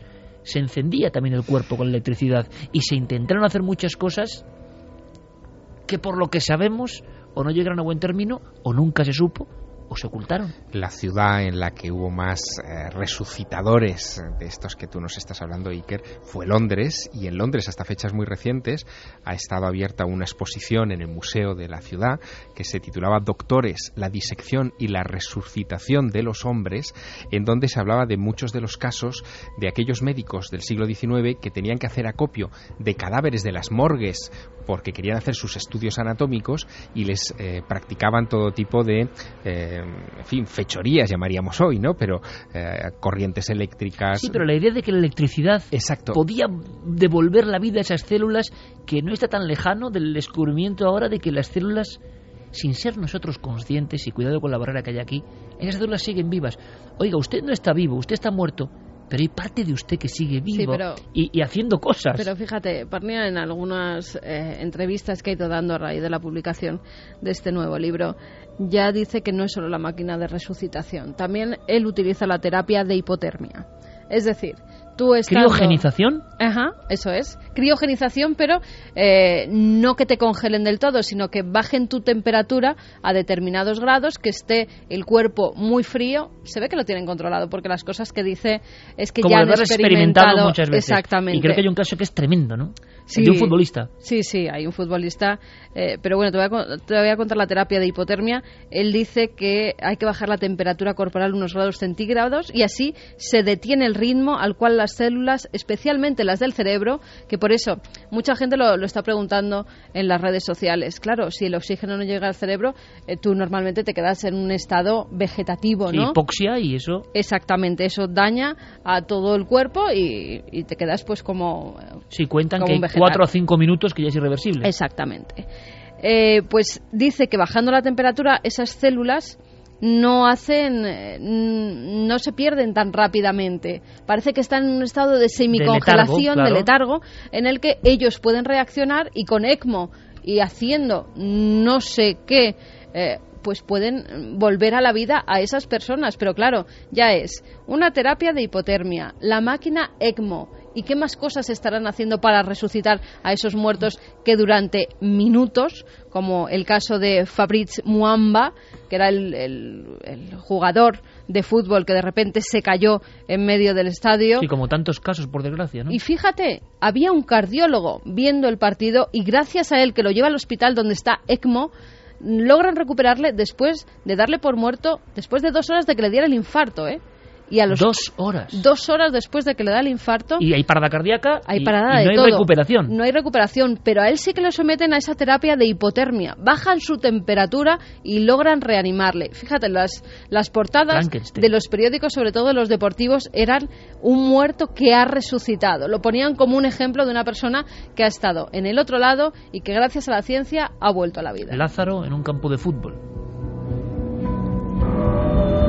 pues la verdad es que estoy maravillado con lo que estáis contando y os habéis dado cuenta de que si esto es así, si esta tecnología es así de prometedora, estaríamos a unos años, a un par de décadas, de que toda esa gente que hay congelada, criogenizada, esperando. Entre ellos una española. Se me acaba de poner los pelos de punta. Pudiesen Santi. llegar a ser despertados algún día, pudiesen llegar a ser reanimados, algo que de momento es imposible. Está, bueno, estamos según de qué muerte, porque estamos hablando de personas que han tenido un ataque al corazón. Eh, dicen que con personas enfermas de cáncer o que tengan eh, los, los, órganos muy dañados, que esa sí, claro. resucitación hoy por hoy no es posible. Tú lo has dicho, hoy por hoy. Hay una cosa muy lógica. Cuando uno ve el pescado congelado, y esto puede ser muy crudo, hay una evidencia que ya los fenicios veían, ¿no?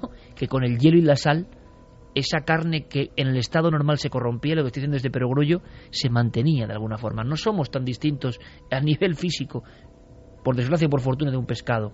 Es decir, es lógico que el cuerpo de Lázaro ya era hediondo, estaba en un sepulcro en temperatura ambiente. en temperaturas, se ha visto con los muertos del Everest, se ha visto en muchos ejemplos, la Los conservación, la conservación física es un hecho. Parnia Claro, dice que los a nivel Titanic celular, hoy en día podrían ser revividos. Ha, lle- ha llegado a decir eso, que yo no sé si es un titular periodístico, porque me parece brutal, pero quizá está queriendo decirnos hasta qué punto eso podrá recuperarse. Hay una cosa evidente, por fuera, a nivel físico, un cuerpo congelado, un cuerpo inerte, un cuerpo en hibernación, ha mantenido. Eso es un milagro. Yo, oiga, yo no sé por qué, y los físicos lo pueden explicar, pero eso se ha mantenido. Te dirán, bueno, pero por dentro, para entendernos, todo eso ya se ha corrompido. ¿Estarán ya viendo el umbral, la franja, en que eso no se corrompe tan fácil? Y ahora tenemos unos dispositivos para regresar. Si esto es así, estamos cerca de lo que dice tu querido amigo Kurzweil, ¿eh, Santi? El padre de la singularidad. Y hoy, por cierto, y es que uno lee cosas y dice, qué bien escribe este tío, y es ingeniero jefe de todo el sistema de Google. Tonto no es el hombre. Y él habla de que los, los hallazgos científicos ya no hay quien los pare. Ni siquiera el que conjeture muy años luz puede darse cuenta de lo que viene dentro de 20 años. ¿Y sabes lo que dice él? Me ponen los pelos de punta, ¿eh?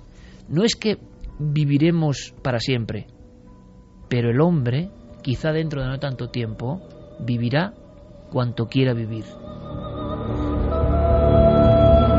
Y entonces sí que estamos en unos momentos que sobrecogen. Lo están diciendo ingenieros, científicos, hombres que ven ya el futuro.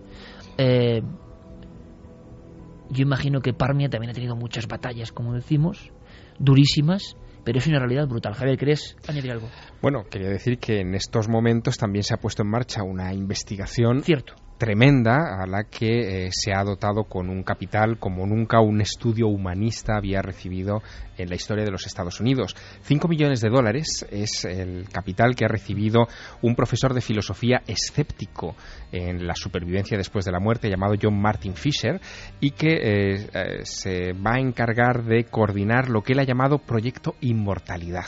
Esto lo hemos sabido en estas últimas horas. También es curioso que coincidan tantas noticias sobre este concepto en un domingo de resurrección. ¿Eh? Absolutamente. Bueno, la, beca ha sido concedida a este profesor de humanidades de la Universidad de California en Riverside y eh, este hombre ha puesto en marcha un protocolo la mar de curioso. ¿no? Son 5 millones de dólares, es mucho dinero. Él eh, ya ha destinado eh, 2 millones y medio a una primera fase de la investigación que él llama la fase empírica. Ah, el 1 de junio sabremos a qué proyectos concretos va a destinarla, pero mm, la ha dividido esos 2 millones y medio de dólares en 10 eh, subbecas de 250 mil dólares para proyectos que tienen que ver con el cielo, el infierno, el karma, el purgatorio, lo que dicen las distintas creencias de todo el mundo, para compararlas también con lo que dice la ciencia a partir de los viajes fuera del cuerpo, de las tesis reencarnacionistas, eh, en fin, el ámbito de estudio parece que eh, va a estar también muy centrado en las experiencias cercanas a la muerte. Y eh, hay varios proyectos de los que se han sometido al, control de Fisher y de un gran equipo de científicos para recibir esas becas que son muy curiosos. Por ejemplo, hay un equipo que propone estudiar la hidra, cuyas células se replican sin deteriorarse, para ver si esto tiene alguna aplicación en la biología humana o a futuro podría aplicarse. Es decir, hacer una especie de hibridación entre este animal y el ser humano. Esto es alucinante porque no sé si os acordáis de la noticia de la, eh, si no me equivoco, Turritopsis nutricula. Se había encontrado una medusa, un animal como una medusa, o sea, algo que parece mm, insignificante. Claro, ojo con la insignificancia, porque nos podría hablar de esto nuestro amigo Ramiro Calle, que ha estado en el otro lado prácticamente, en el límite, por un tipo de ameba, decía él. Seguramente hay dos posibilidades, pero vamos, una bacteria que ha entrado en su cerebro y que prácticamente lo ha llevado hasta el más allá. O sea, cuidado con lo insignificante. Pues una medusa insignificante, Turripodosis nutricula, se ha descubierto, se decía que algunos ejemplares podían tener siglos y seguir vivos. Un animal inmortal. O sea, en lo más, eh, vamos a decirlo, tosco de la naturaleza, como forma de vida, hay algunos ejemplos que viven y viven y viven. Y de ahí seguramente hay algún tipo de enseñanza, ¿no? Pues de ahí es de donde se van a extraer algunos de los proyectos de este proyecto Inmortalidad, ¿no? Otro de los, de los trabajos que se ha presentado y que en estos momentos está siendo examinado para ver si reciben esas becas, eh, tiene que ver con los efectos neurofisiológicos eh, que se producen durante las experiencias cercanas a la muerte. Y a ello quieren dedicar varios hospitales, varias salas de hospital, solo a estudiar este tipo de casos de pacientes terminales. Otro de los proyectos que está siendo sometido a consideración quiere estudiar, fíjate, esto es curioso, la relación entre las creencias eh, en el más allá de diversas partes del planeta y el comportamiento económico, ético e incluso criminal de esas sociedades. Eh, en fin, como ves, el abanico es muy amplio. Este proyecto Inmortalidad, en realidad, eh, deberíamos llamarlo Proyecto Muerte, porque eh, se trata de estudiar todo lo vinculado con la muerte y sus efectos, tanto a nivel científico, médico, fisiológico, como también social, sociológico. en fin, yo creo que, que como, como teoría o como campo de estudio nos va a aportar muchas conclusiones. Los primeros resultados los veremos, según este protocolo de investigación, en el verano de 2015. Mm, hay muchos científicos implicados, muchos que aspiran a estas becas y a partir del mes de junio sabremos en qué proyectos concretos empiezan a trabajar.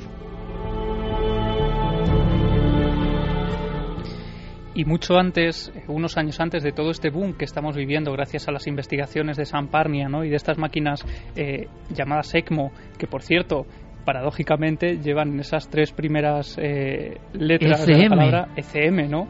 Que van asociadas a ese tipo de experiencias. Eso es muy bueno, ¿eh? Sí.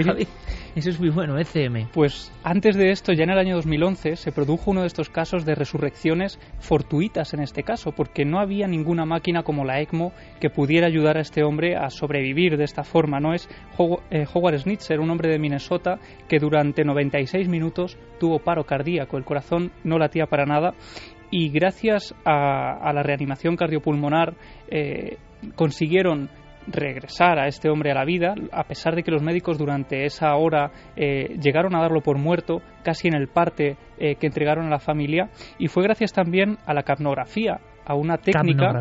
Sí, es una tecnología que permite saber si esas compresiones en el pecho son capaces de hacer bombear pues esa sangre y el oxígeno a los órganos vitales. Y gracias a esto eh, este, este hombre de Minnesota llegó a ser conocido como el hombre milagro porque había salido de la muerte tras 96 minutos en paro cardíaco. Claro, pero el caso del futbolista que estamos contando, Carmen, incluso era superior, es decir, mm. eran como dos horas eh, después. En fin, estamos ya en unos umbrales que hasta qué momento crecerán. Santi, te voy a pedir evidentemente que te quedes eh, para que sepamos todo lo de Corea a la vuelta, pero es que el tema es apasionante. Tan apasionante como imagino, Sam Parnia decías, no nos puedo tener fácil. Un hombre que junto a Peter Fenwick, que si no me equivoco hizo el, el libro llamado El médico perplejo, ¿no? Bonito libro, El médico perplejo, o sea, el médico que se encuentra con cosas que no están en ningún guion. Y yo repito, ¿eh? cuando uno se da cuenta de ciertos asuntos, eh, es muy interesante. He leído, por ejemplo, el libro de En el límite de Ramiro Calle, nuestro amigo Ramiro Calle. Le entrevistaremos. Ha estado días desahuciado, desahuciado, dado por muerto. Y ha visto algunas cosas. Pero fijaos qué interesante, sería otro debate, ¿eh, compañeros, pero este libro de Ramiro, que en realidad es del 2010, es una experiencia del 2010, me la contó hace poco, yo no lo sabía, él está en la India mm, y en un templo le van dando, y ahora os explico por qué cuento esto, leche, pero leche que no está hervida eh, convenientemente, eh, y solo el té hervido con la leche no vale, tienen que estar ambos hervidos al parecer. Bueno, pues la listeria, esa terrible bacteria, se le ha metido en el cerebro y le ha convertido en un muerto andante Mm, bueno, le desahuciaron varias veces. Y Ramiro hace un libro extraordinario, uno de esos libros, Javier, y tú me entiendes, que salen, ¿no? Que, que él tiene esa necesidad de contarlo. Yo creo que está escrito directamente cuando vuelve en sí. Y fijaos curioso, dice, mm, la descripción de lo que ve no es tan interesante para él mismo, sino la toma de conciencia del regreso.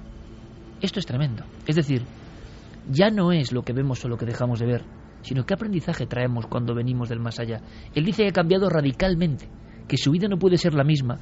Él habla de la enfermedad límite, de la enfermedad terrible como él ha tenido, como, ojo, posibilidad de aprendizaje, que no puede valorar igual todo lo que tenía antes, lo que le parecía superfluo, lo que le parecía una tontería ahora ya no lo es, y que se ha dado cuenta del regalo de la vida porque como un nuevo Lázaro le dan una segunda oportunidad, y ha sido muy consciente del regalo de vivir. Bueno, no está mal, ¿eh? No está nada mal. Eh, ya no solo es, oiga, he visto un ángel, que eso está tremendo, si usted aprende algo de ese ángel, nos parece fantástico. Pero Ramiro nos cuenta que él es mejor ser humano y que se ha enterado de cosas que bajo ningún concepto sería consciente de ellas si no es después de haber morado en el límite. Y esto nos deja absolutamente fascinados, ¿no? Nadie se queda igual después de una experiencia de este estilo. El reportaje de Crónica que ha inspirado un poco el programa de esta noche eh, ya mostraba también algunos comentarios de las protagonistas eh, que hablaban de cómo apuraban más la vida, eran más conscientes de estar en este momento aquí. Y casi todos eran mejores. Sí, pero fíjate, lo comentamos esto el domingo de resurrección. Si nos atenemos a lo que nos cuenta el Evangelio de Juan, tampoco Jesús era el mismo cuando vuelve. También estaba cambiado. También su manera de ver la vida y de verse a sí mismo era distinta a la del hombre que fue puesto sobre la cruz horas antes.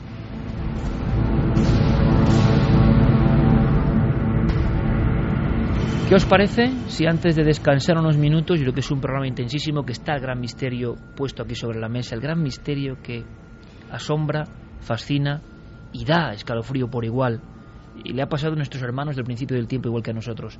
Vamos con vuestras reflexiones que son importantísimas y al regreso, por supuesto, Santi nos dará la última hora de ese momento que esperemos que no llegue, pero que en titulares daba mucho miedo con la historia de Corea del Norte. Pues mira, Sergio nos dice buenas noches, lo de las células del cerebro que duran unas horas después de morir, ya lo había escuchado hace muchísimos años. Se lo comentó un médico a mi madre, que cuando hablas al lado de un recién fallecido, él te escucha. Y hay que tener cuidado con lo que se dice al lado del muerto, por no perturbar de algún modo sus últimos momentos entre nosotros. Qué mínimo, ¿no os parece? Un saludo, gran programa. Chris dice la muerte es la muerte, solo se muere una vez. Lo demás es otro concepto, podríamos decir semi-muerto o semivivo. La muerte es una fase A más de la vida. Me, me- me encanta todo lo que dicen y sobre todo me sigo sorprendiendo con la rotundidad de muchas personas que de verdad creen estar en lo cierto. Yo como no creo estar en lo cierto de nada, me sigue sorprendiendo la rotundidad de quien cree estar en lo cierto de algo. La muerte es una fase más de la vida y no es el fin. En mi opción es un error querer ser inmortales, nos lo decía Javier Lobato. Miguel Ángel dice que hay un episodio de la serie House donde practican lo de la hipotermia y la circulación extracorpórea que hemos mencionado. Qué interesante. Gema me está dando mu- muy mal rollo saber que puedes reanimar a una persona tras estar dos horas muerta. Dark Boss, si se supone que el alma abandona el cuerpo cuando mueres, ¿cómo vas a poder meterla en el cuerpo de nuevo?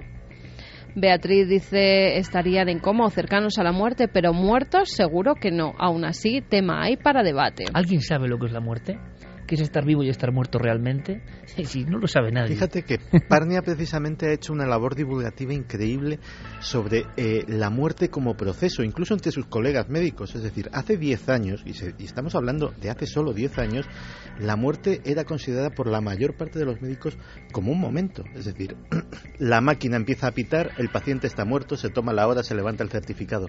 Pero gracias a la labor de Parnia y de otros, el- cada vez se extiende más la idea de que la muerte es un proceso que se alarga. Don Santiago, como diría aquel, y lea usted libros de hace 100 años, solo Ujú. 100 años, ¿eh? Y se va a enterar de cosas increíbles que eran la verdad rotunda e inamovible, por ejemplo, respecto a la muerte, y que algunos ya no tienen ninguna validez con lo que sabemos hoy. ¿Qué no sabremos dentro de 15 años? ¿Qué rotundidades no valdrán para nada del concepto muerte dentro de 15 años? Fairfield dice 8 horas las neuronas, pero si te quedas sin oxígeno en el cerebro durante unos minutos ya sufres daños irreversibles. Sombra Norcester dice el día que exista la inmortalidad solo, estarás al- solo estará al alcance de los ricos, al más puro estilo in time, si las cosas siguen igual. Bueno, O sea, si somos inmortales tenemos que quejarnos, ¿no? Porque solo será para los ricos. Hombre, ojalá, ¿no? Ya veremos que si muchos- luego se socializa, no lo sé, pero consigamos la inmortalidad, ¿no? creo no que vamos a entre re- esos hospitales está la fe de Valencia, que si no recuerdo mal es de la Seguridad Sí, sí, Social, por ¿no? supuesto, Con la máquina no- ECMO está en todos hospitales públicos. Manolo de Alicante dice es el cese de la actividad cerebral lo que marca la muerte. Si solo es una parada cardiorrespiratoria no hay muerte real y desde luego no nos podemos ni imaginar lo que habrá en términos médicos dentro de 25 años. De hecho, hace 25 o 30 años parte de los tratamientos existentes hoy no eran ni siquiera meras hipótesis. Luis González dice la muerte es difícil de definir, la vida es compleja, no es bombear sangre y respirar, por lo tanto la muerte también es compleja. Es muy interesante. Juan Diego, vamos, que cuando tu cerebro entra en hipoxia y se envenena debido a ello, ves lo que haga falta. Bueno, al parecer no, porque según los estudios de San Parnia dice que, que no, que no todos ven lo mismo porque verían las mismas cosas, ni todos tienen los mismos procesos, incluso que hay una mínima parte que se ve fuera del cuerpo y ve cómo lo están reanimando, cómo es sometido a distintas terapias. De Cómo- hecho, eh, Parnia está ahora mismo Juan en Diego, pleno eh, proyecto Awareness que es el famoso proyecto que está implicando a hospitales de todo el mundo para hacer pruebas objetivas sobre si las experiencias fuera del cuerpo de los pacientes en ECM son reales y está a punto, posiblemente este año, de darse los resultados definitivos que pueden dar muchas sorpresas. No, aquí el problema, Juan Diego, eh, querido amigo, es que no ves lo que quieras, que se lleva viendo lo mismo desde el principio del tiempo y casi todo el mundo ve algo muy similar, con lo cual el problema es morrocotudo y maravilloso al mismo tiempo. Don Javier Sierra, como siempre le digo a estas horas, que siga su maravilloso éxito con el Maestro del Prado, número uno en todas las listas habidas y por haber, y que Muchas sigas gracias. conquistando reinos de taifas. Así seguiré, viéndome con muchos milenarios en toda sí, España. sé que te reciben en toda España con mucho cariño y tenéis que apoyar a nuestro amigo Javier eh, con su cruzada particular, ¿no? También por ver otras cosas. Todo esto también está en el arte. Hombre, el arte es lo último que nos refleja esta dimensión maravillosa del alma. Mucha suerte, Javier. Mucho Ah, éxito. Gracias, nos veremos. Oye, tú estás por ahí de gira todo el rato. No te pierdas mañana cuarto milenio, ¿eh? No me lo pierdo. Porque mañana hay una cosa que te va a gustar mucho. Pero mucho, mucho. Sin pestañear. Gracias, Javier. Hasta Un abrazo pronto. muy fuerte. Nosotros continuamos, compañeros. Ahora van, por supuesto, todas las noticias, toda la actualidad, nuestros compañeros de los servicios informativos, porque además hay muchas cosas que contar. Y después volvemos nosotros con esa visión un poco diferente de lo que pasa en Corea, el caso de nuestro compañero Javier Pérez Campos, Diego Marañón y su Créelo o no, un montón de cosas.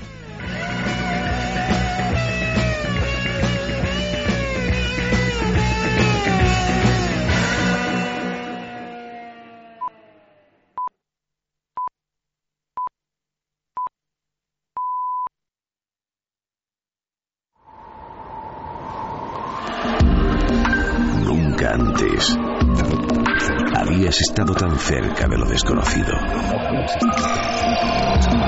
Milenio 3. Cadena Ser.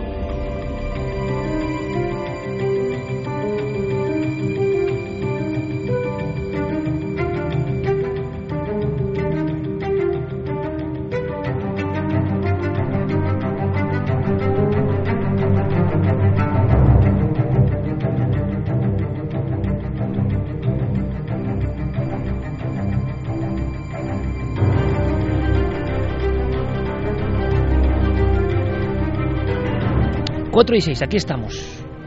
Empezábamos con Lázaro y hemos terminado con las últimas tecnologías que científicos de vanguardia en Nueva York están empleando con ese anhelo, ¿no? Ahí fuera, siempre en la tertulia paralela, Javier Pérez Campos, Fermín Agustí, Santiago Camacho, Carmen y yo nos seguíamos enzarzando. ¿Venceremos a la muerte? ¿La muerte dejará de ser muerte?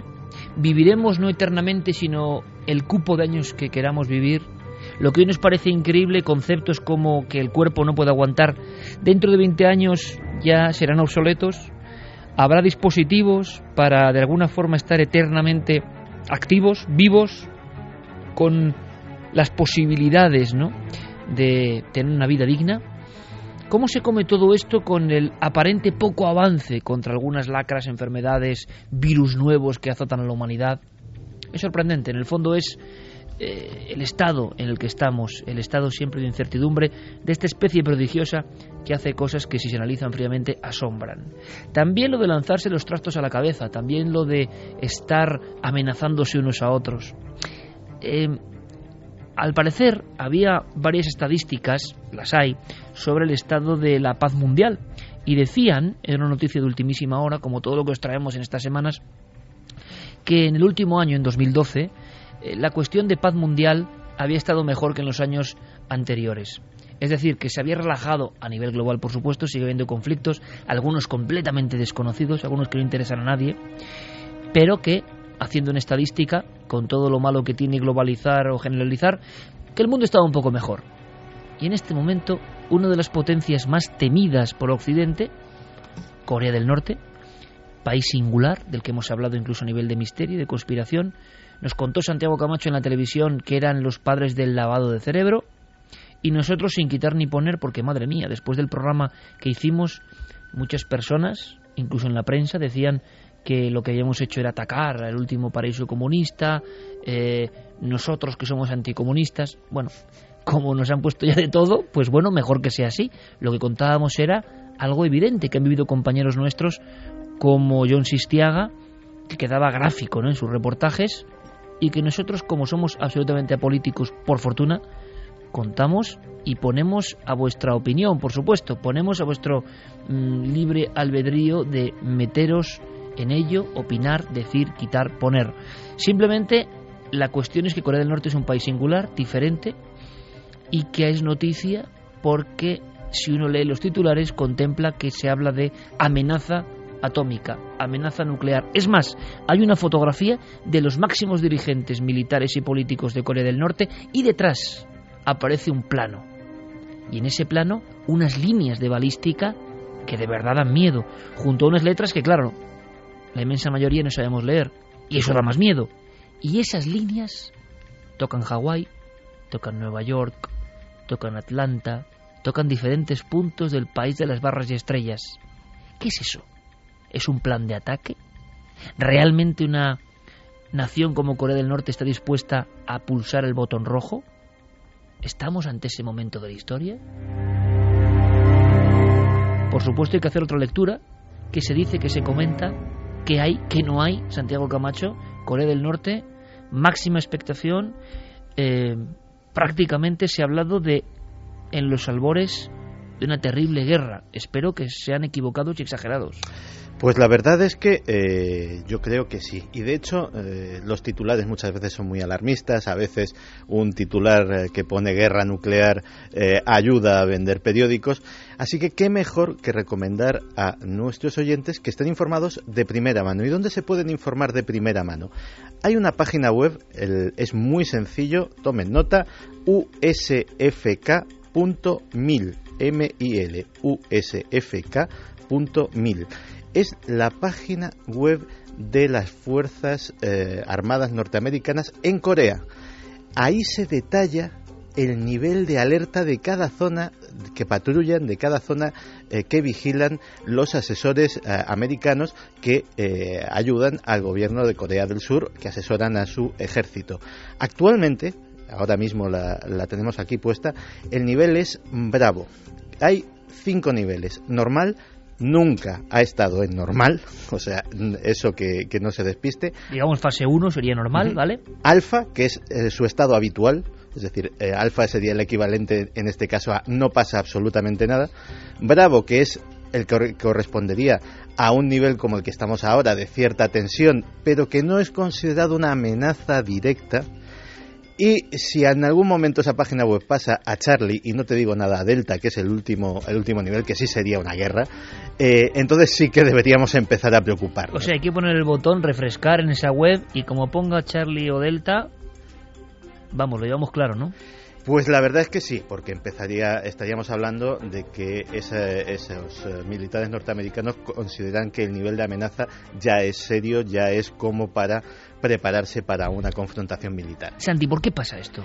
Vamos a ver, lo primero también vamos a tranquilizar no es la primera vez que pasa, no es la segunda, esto pasa con cierta periodicidad. Eh, no es la primera vez que el gobierno de Pyongyang eh, declara la guerra al gobierno de Corea del Sur. De hecho, es pura retórica porque oficialmente llevan en guerra 60 años. Lo que tienen es un armisticio, eh, no se ha firmado nunca un tratado de paz, es decir, es un alto el fuego en una guerra que sigue oficialmente abierta. Siempre ha sido Corea del Norte la agresora. Siempre ha sido Corea del Norte la que ha proferido las amenazas en respuesta a lo que ellos denominan provocaciones del sur o de los norteamericanos o de ambos a la vez.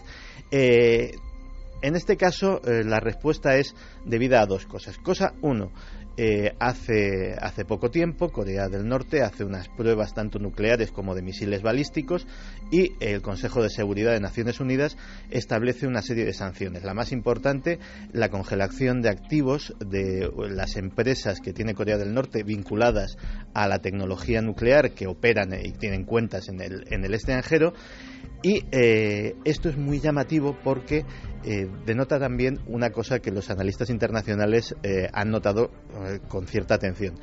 esa sanción se produce en el Consejo de Seguridad de las Naciones Unidas, donde China, el principal aliado teórico de Pyongyang, tiene derecho a veto. Es decir, si China dice esta resolución no sale, no sale simplemente porque lo digo yo. Y la dejó pasar lo cual ya denota cierta distancia con las posturas belicistas del gobierno de Corea. China de alguna forma se aparta un poco, ¿no? Sí, de hecho China, eh, de hecho está eh, intentando apaciguar a todas las partes, está dando eh, discursos de vamos a calmarnos todos un poco, porque China lo último que desea es una guerra en las puertas de su casa. China está en pleno proceso de crecimiento económico, está viviendo una edad dorada, está disfrutando de una posición privilegiada tanto en las finanzas como en el comercio internacional y desde luego no le iba a beneficiar en absoluto tener que apoyar a Corea del Norte en una guerra contra Occidente. Santi, el mundo de la conspiración, lo contaste como siempre en tu cara oculta, lo desarrollamos, mejor dicho, en cuarto milenio en un debate con un, con un compañero que había estado allí en Corea. Titulares, ese gigante tremendo que en la conspiración se decía que podía ser fruto de análisis genéticos extraños, eh, recuerdan la imagen de ese desfile y un hombre como de 2,20, un hombre real que estaba allí, un soldado, el supersoldado.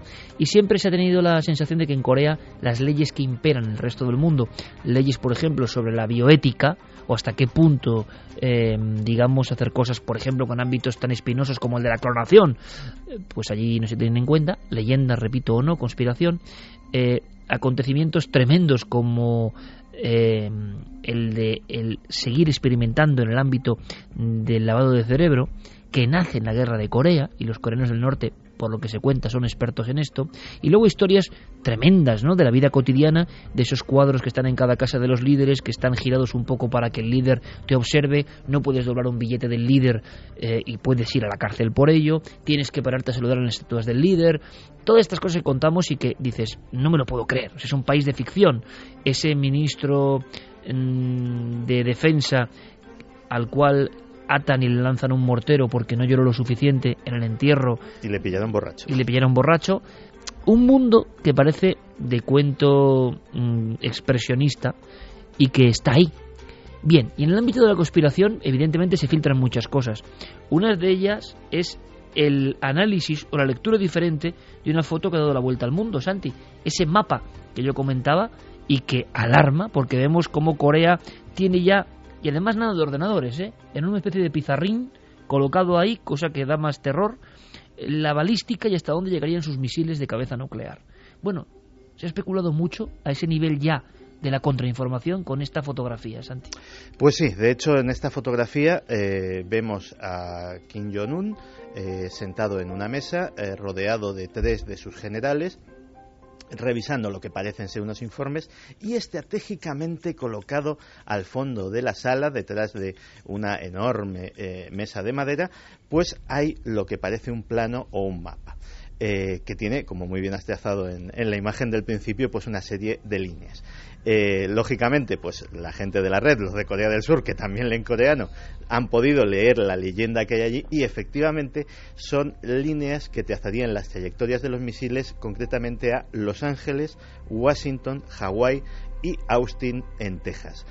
Eso contradice en cierta manera lo que se sabe del alcance de los misiles coreanos. Hawái sí estaría dentro del radio de acción de los misiles balísticos de Corea, incluso eh, incluso Alaska podría estar, eh, podría estar en peligro, pero eh, la única incógnita es un misil en concreto que apareció en el último desfile militar, el KN-08, que es un misil móvil, no tiene una lanzadera fija y que los expertos no logran ponerse de acuerdo en cuanto a su alcance. Y piensan que a lo mejor sí podría llegar, eso sí, con una carga mínima, es decir, con un artefacto muy pequeño, mortal, pero pequeño, sí podría llegar a territorio continental estadounidense, a territorio eh, de, la costa, de la costa oeste o incluso un poquito más para allá. Pero, desde luego, lo que queda claro es el propósito propagandístico de la foto. Es decir, eh, no es un plan secreto. Eh, esas trayectorias estaban allí para qué? Para que se viesen y para que el nivel de amenaza de vamos a, estamos dispuestos a todo y podemos llegar hasta vuestro territorio, pues eh, se sustancie y sea más real. Los que tienen que estar más preocupados, y de hecho lo están, son los coreanos del sur. Es decir, eh, Seúl está a poco más de 50 kilómetros del paralelo 38. la artillería coreana del norte es capaz de en minutos poner misiles y poner, y poner bombas en la plena capital de Corea del Sur Pero, eh, bueno, la situación se ha ido tensando, no solamente por lo que te decía antes de, de las sanciones de la ONU, sino por unas maniobras militares que tienen lugar todos los años. Todos los años el ejército surcoreano y el ejército norteamericano hacen maniobras militares conjuntas. Todos los años se protesta y de vez en cuando se eleva mucho el nivel de tensión. De hecho, en la época de Clinton, eh, Clinton tuvo el buen juicio de anular las, anular las maniobras de aquel año porque Pyongyang se puso también bastante, bastante agresivo con esa posibilidad y bueno, pues eh, se planteó una situación no tan, eh, no tan extremada como esta, la dialéctica bélica no había llegado a este extremo, pero sí bastante grave, o sea que ya te digo que hay precedentes. O sea que estemos más o menos tranquilos. Tú hablaste en la televisión muy crudamente de no un país, sino una secta con armas nucleares. Y de hecho hay otro factor que podemos estar tranquilos. Hay poca gente que, lo conoce, pero hay un lugar que se llama Quezón.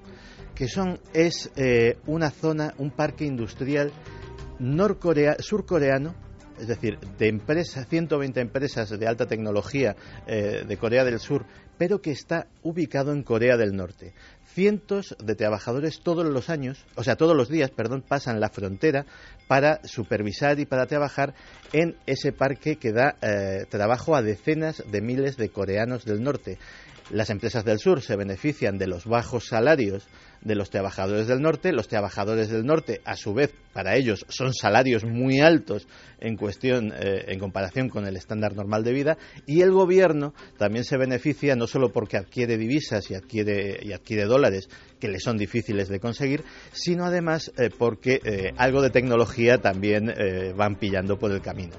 Que son está ahora mismo activo. Es decir, no se corresponde nada a una situación prebélica. Hoy es domingo, eh, no va a haber a nadie allí trabajando, pero hasta ayer mismo sábado eh, los trabajadores iban y venían con absoluta normalidad. Queda claro, Santi, es decir, ante los titulares de los últimos días, que eran terroríficos, eran Corea del Norte declara la guerra nuclear, cosa que nunca ha ocurrido en el planeta, una, un conflicto nuclear no es bueno para nadie, seguro, y además eh, las consecuencias son insospechadas sobre la naturaleza y el entorno. Observando dos elementos, dos balizas importantes que Santi os ha proporcionado ahora, esa web del ejército americano y esa ciudad de Kesong, saber si la actividad continúa, pues ya tenemos dos formas de conocer perfectamente al minuto, como es hoy en día el mundo, ¿no? Al minuto, saber si, si la guerra no va a llegar, ¿no? Y estamos seguros de que no va a ocurrir nada porque sería un auténtico desastre, no solo en vidas humanas, que es lo primero, sino ya a nivel global para todo el planeta. Santi, nos quedamos más tranquilos. Gracias, compañero. Mañana te veo en cuarto milenio porque mañana hay cosas realmente espectaculares que luego detallaremos. Como siempre, un fuerte abrazo. Muchas gracias. Iker. Gracias, amigo. Y ahora cambiamos el tercio rápidamente porque nos marchamos, nos marchamos con, con misterio. Antes, ya con ámbito de misterio, eh, ha habido un hallazgo mm, interesante, rapidísimo, lo contamos en las costas españolas, en diferentes costas. Carmen, ¿qué ha pasado? Porque en el fondo esto es también la ciencia. Eh, pero es que no hablamos de mares de Hawái, no hablamos de eh, el trópico, lugares lejanos, las fosas de las Marianas, no, no. Costas españolas. Nosotros estamos recibiendo un montón de fotografías, por cierto, de peces raros que la gente se encuentra. Eh, y, y ojo, ojo, hace muy poco, hoy mismo alguien mandaba, le, picado, le picó una araña y estaba la, la herida muy fea, y él cree el atrapado que nos la mande, pero si mm, La atrapado muerta, creo que es una Vos- araña de rincón. De rincón, que es le- terrible. Sí. Y que muchos dicen que ya anda por España, no hay que alarmar. Pero si os encontráis con animales más o menos extraños, no tengáis la menor duda en enviarnos cualquier tipo de información porque, porque la pondremos rápidamente en manos de especialistas.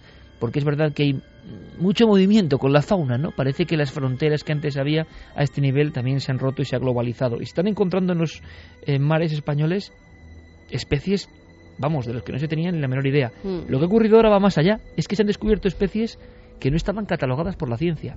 En la costa española. Pues sí, esto es una noticia que ha surgido ahora porque se han dado a conocer ahora los datos eh, del resultado de una campaña oceanográfica que se hizo a finales del año pasado, del año 2012. Se han estudiado en total 3,6 millones de hectáreas repartidas en 10 áreas marinas eh, y, entre otras cosas, por ejemplo, en la isla de Alborán se han encontrado sesen- 675 especies diferentes. Algunas de ellas no estaban ni siquiera O sea, pero catalogadas al- por al la ciencia. al lado, eh, o sea, es decir, a muy poco de, de Almería. O sea, es sí, decir, en lugares muy cotidianos, ¿no? Ha sido Cádiz, ha sido Almería, ha sido Galicia, ha sido Asturias. O sea, nuestras costas, vamos. de esas 675, 13 eh, la ciencia no tenía ni idea de ellas. Algún tipo de cangrejo, de estructuras totalmente desconocidas que nunca habían sido vistas por el hombre. En el Banco de Galicia, nueve especies de cangrejo de profundidad, que parece que es un crustáceo anaranjado, que no tiene más de 7 centímetros. Esa, por ejemplo, no se conocía su existencia. También eh, peces que se creía que podían estar en unos mares y que de repente aparecen en otros completamente diferentes, por ejemplo, el Cantábrico y el Mediterráneo. Bueno, por lo del Cantábrico se han descubierto muchos en el Mediterráneo. ¿Por qué? El agua va cambiando, va subiendo la temperatura, van emigrando, bueno, se han hecho estudios de todo. Incluso eh, eh, se han llegado a describir peces que los sacaban, los científicos alucinaban diciendo estos peces nunca los habíamos visto y los pescadores los conocían. Incluso ya los habían puesto nombre a esos peces. Decía, sí, hombre, si estos son los, no sé cómo los llaman, los beguardos y los pescamos desde hace muchos años y para la ciencia eran totalmente desconocidos. Y, la diferencia un poco entre el conocimiento ancestral, ¿no? de la gente de la mar y el catálogo del científico. Eh, hemos hablado con Fernando González Siches, con el que hemos compartido algunas aventuras en alta mar, sinceramente, y junto a nuestro amigo Luis Laria y tanta gente buena del Museo de Ciencias y del eh, Museo de Luarca, y a él no le extraña nada, cosa que nos alegra. Nuestros mares, pero a muy poquitos metros, siguen siendo lugares misteriosos, lugares todavía por descubrir. Me parece que esta noticia de los descubrimientos de nuevas especies marinas en aguas españolas viene a confirmar lo que ya sabíamos, que es que ahí abajo en el mar nos queda todo por descubrir. Eh, yo he estado con Iker en alguna de las campañas que hemos montado para buscar calamares gigantes, entre otras cosas, y se ha visto que hay no solamente especies que no pertenecían teóricamente a nuestros mares, que aunque eran conocidas no se han visto aquí, sino que ha habido, se han descubierto muchas especies nuevas, pero es que además ha sido en una, yo llevo unas semanas gratamente sorprendido y con grandes alegrías porque ha sido este, este nuevo 2013 eh, nos llega lleno de grandes descubrimientos por todo el mundo, que lo único que hace es confirmar que en este mundo queda todavía mucho misterio y muchas cosas por descubrir. 4 y 26, acabamos de escuchar no a un criptozoólogo, no a un perseguidor de leyendas, acabamos de escuchar a un zoólogo y a un biólogo como González Siches que conoce muchos mares. Y cuando hablas con esta gente de la ciencia, eh, pero con esta enorme ilusión, siempre se refieren a lo que queda por descubrir. O sea que la certeza de las cosas es como si alguien me dice, no, en el Cantábrico nunca ha habido ni va a haber. Oiga, si es que estamos en el umbral siempre de la incertidumbre constante. Y cuanto más si nos aproximamos a los casos del terror, a los casos que para algunos serán simples alucinaciones, pero que son también un recuerdo de la aparición. Y las apariciones, las ánimas, el alma desgajada, la sensación de algo que ya no pertenece a lo vivo ni tampoco está del todo muerto, eso nos acompaña desde el principio. Siguen llegando casos, siguen sorprendiéndonos. La escenografía sigue estando un peldaño más arriba de nuestros conceptos, de los que teníamos ya sobre el tema. Y este caso es flagrante, absolutamente gráfico para todo esto, Javi. Pues sí, en este caso además eh, lo recibimos por un email de esos que nos llegan de los oyentes eh, porque nos pedía ayuda y nos pedía ayuda porque lo que él estaba viviendo desde hacía unos años a esta parte eh, lo mantenía casi en vela durante varias noches. Esto comienza desde que se mudan a una antigua casa en el pueblo de Alcázar de San Juan allí desde que llegan prácticamente, desde que ponen los primeros muebles, empiezan a notar eh, pasos en mitad del pasillo. ¿Casa antigua? Una casa antigua, una casa antigua eh, cuya historia no conocen. Por eso sería interesante ¿no? también llevar a cabo una investigación más pormenorizada de este caso, eh, incluyendo en esa investigación un estudio ¿no? de qué hubo en el terreno años atrás porque, como decía ya desde el principio, empiezan a vivir todo tipo de fenómenos, fenómenos que con el paso de los años llegarían a ser eh, contrastados incluso por otros miembros de la familia. Lo que pasa es que eh, ellos intentan vivirlo con la mayor normalidad posible, eh, dentro de, lo que cabe ¿no? de aceptar este tipo de experiencias hasta que de pronto en el verano del año 2010 ocurre algo ocurre en mitad de la noche y tiene que ver con una visión que nuestro testigo recordaba de esta forma. Tres o cuatro años atrás, pues en verano, ya por la noche, me levantaba pues para ir al baño. Desde mi cuarto al baño que está afuera tengo un patio que lo cruce y tenemos un trastero. Y ahí en ese trastero, con la puerta entreabierta, como que empecé a ver como un jersey así a punto, de esos antiguos antiguos, a color, ahí puesto.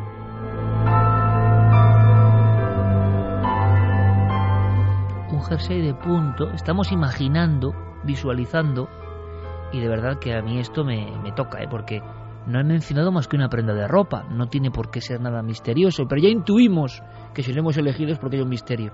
El típico jersey de punto o de ochos que identificamos, ¿no? Como de niño antiguo. Un jersey eh, flotando en mitad del pasillo, rompiendo la oscuridad de ese pasillo con ese color eh, como marrón. O sea, él lo ve no sostenido ni enganchado a nada en ese umbral del trastero, colgando en mitad, a cierta distancia del suelo. Él dice que lo ve levitando, levitando en mitad de, ese pasillo. Él lo llega a ver tan claramente que piensa que puede ser una prenda de ropa que su madre ha dejado en mitad de la noche en esa zona concreta de la casa. De hecho, esa primera noche, eh, este testigo, Félix, consigue dormir con normalidad, con cierta normalidad, porque cree o quiere creer que eso es algo absolutamente normal. Un error, ¿no? Su madre ha dejado una prenda y la oscuridad del fondo ha generado ese efecto, ¿no? El problema viene cuando a la mañana siguiente Félix le pregunta a su madre si ella había dejado un jersey colgado en el pasillo y ella le dice que no, que ni siquiera tenía constancia de la existencia de esa prenda de ropa. Si quieres vamos ahora a escuchar eh, cuando unos meses después esa aparición eh, un tanto extraña vuelve a tener lugar y él puede captar eh, nuevos detalles. O sea, hay una segunda noche. A las dos noches o tres, bueno, por curiosidad, yo voy a acercarme. Me acerco, mi sorpresa cuando me encuentro entre la puerta entreabierta a un chico de unos ocho años con el pelo castaño, es que me acuerdo perfectamente, eh, así de pie con las manos hacia abajo y un pantalón así de pana marrón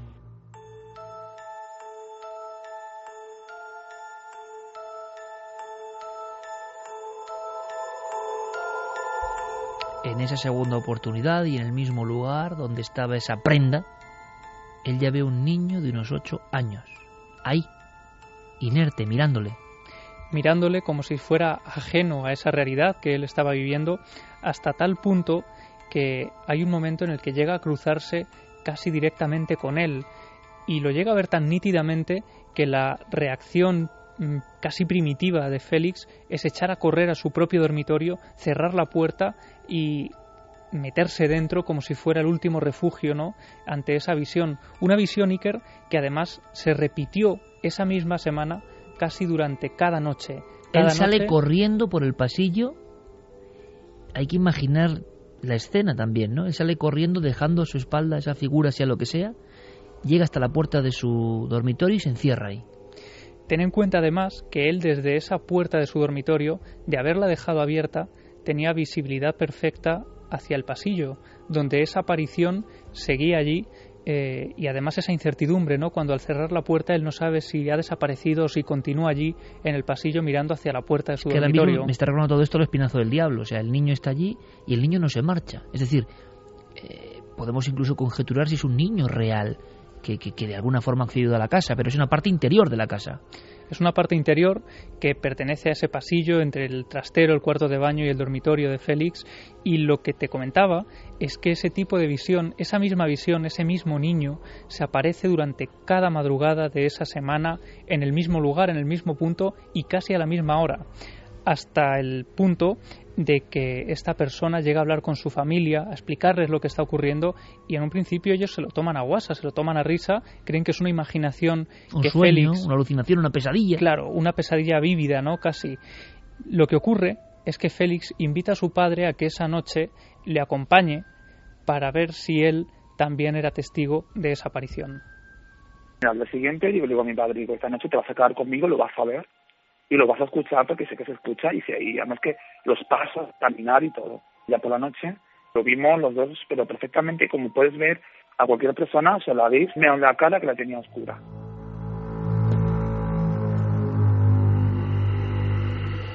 Padre e hijo, situados, imagino, en el mismo punto, en el pasillo, están ahí y observan la figura.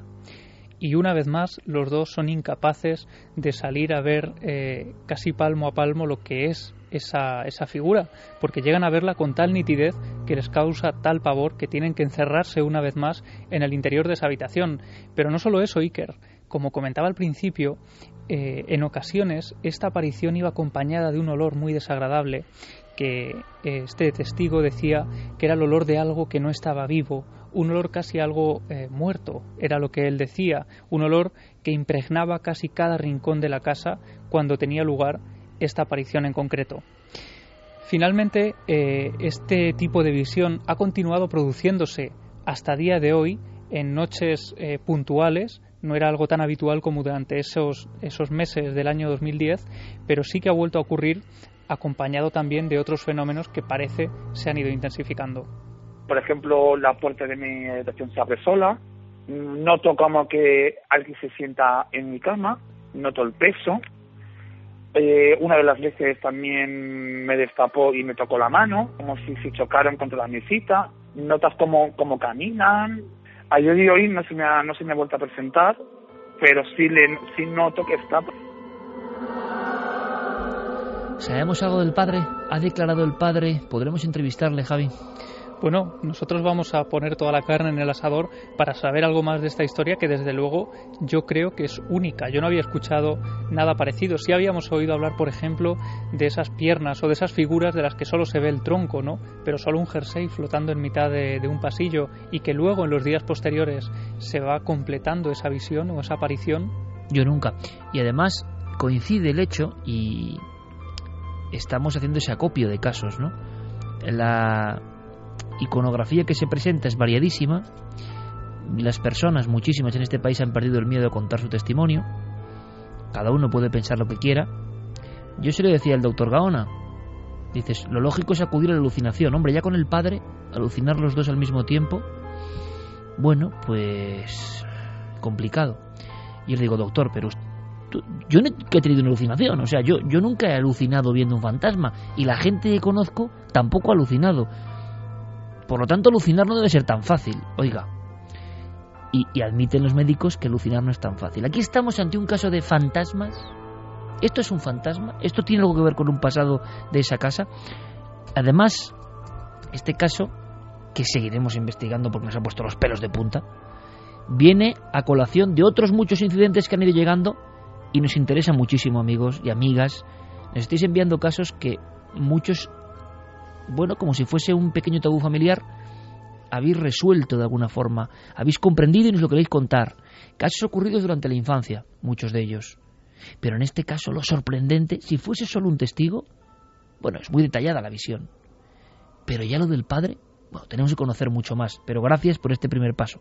Por cierto que hay una cosa, antes de terminar con esta investigación, bueno, dime Javi, y así yo termino con una cosa, con un anuncio que quiero hacer. No, no, muy rápido. ahora mismo además acabo de recordar una historia de una persona muy cercana a mí, eh, de Daimiel, que decía que en su casa durante años muchos miembros de la familia habían visto también solo una prenda de ropa. En este caso hablaban de unas zapatillas Recuerdo esa historia que a mí me marcó, fue hace dos años y prometo intentar eh, traerla a Milenio 3 en las próximas semanas, porque ella hablaba de unas zapatillas que veían andando por la casa solas, ella no sabía nada de qué podían ser y de repente, hablando con su abuela, contándole aquella historia, esta chica Laura decía que a su abuelo lo habían tenido que enterrar con unas zapatillas de estar en casa porque se le habían hinchado los pies.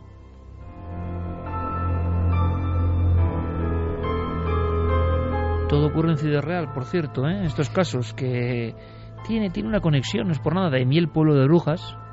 Un saludo para toda la buena gente de Ciudad Real que nos sigue con gran fidelidad, pero es que hay partes de España donde sigue habiendo este nexo con lo ancestral y nos encanta.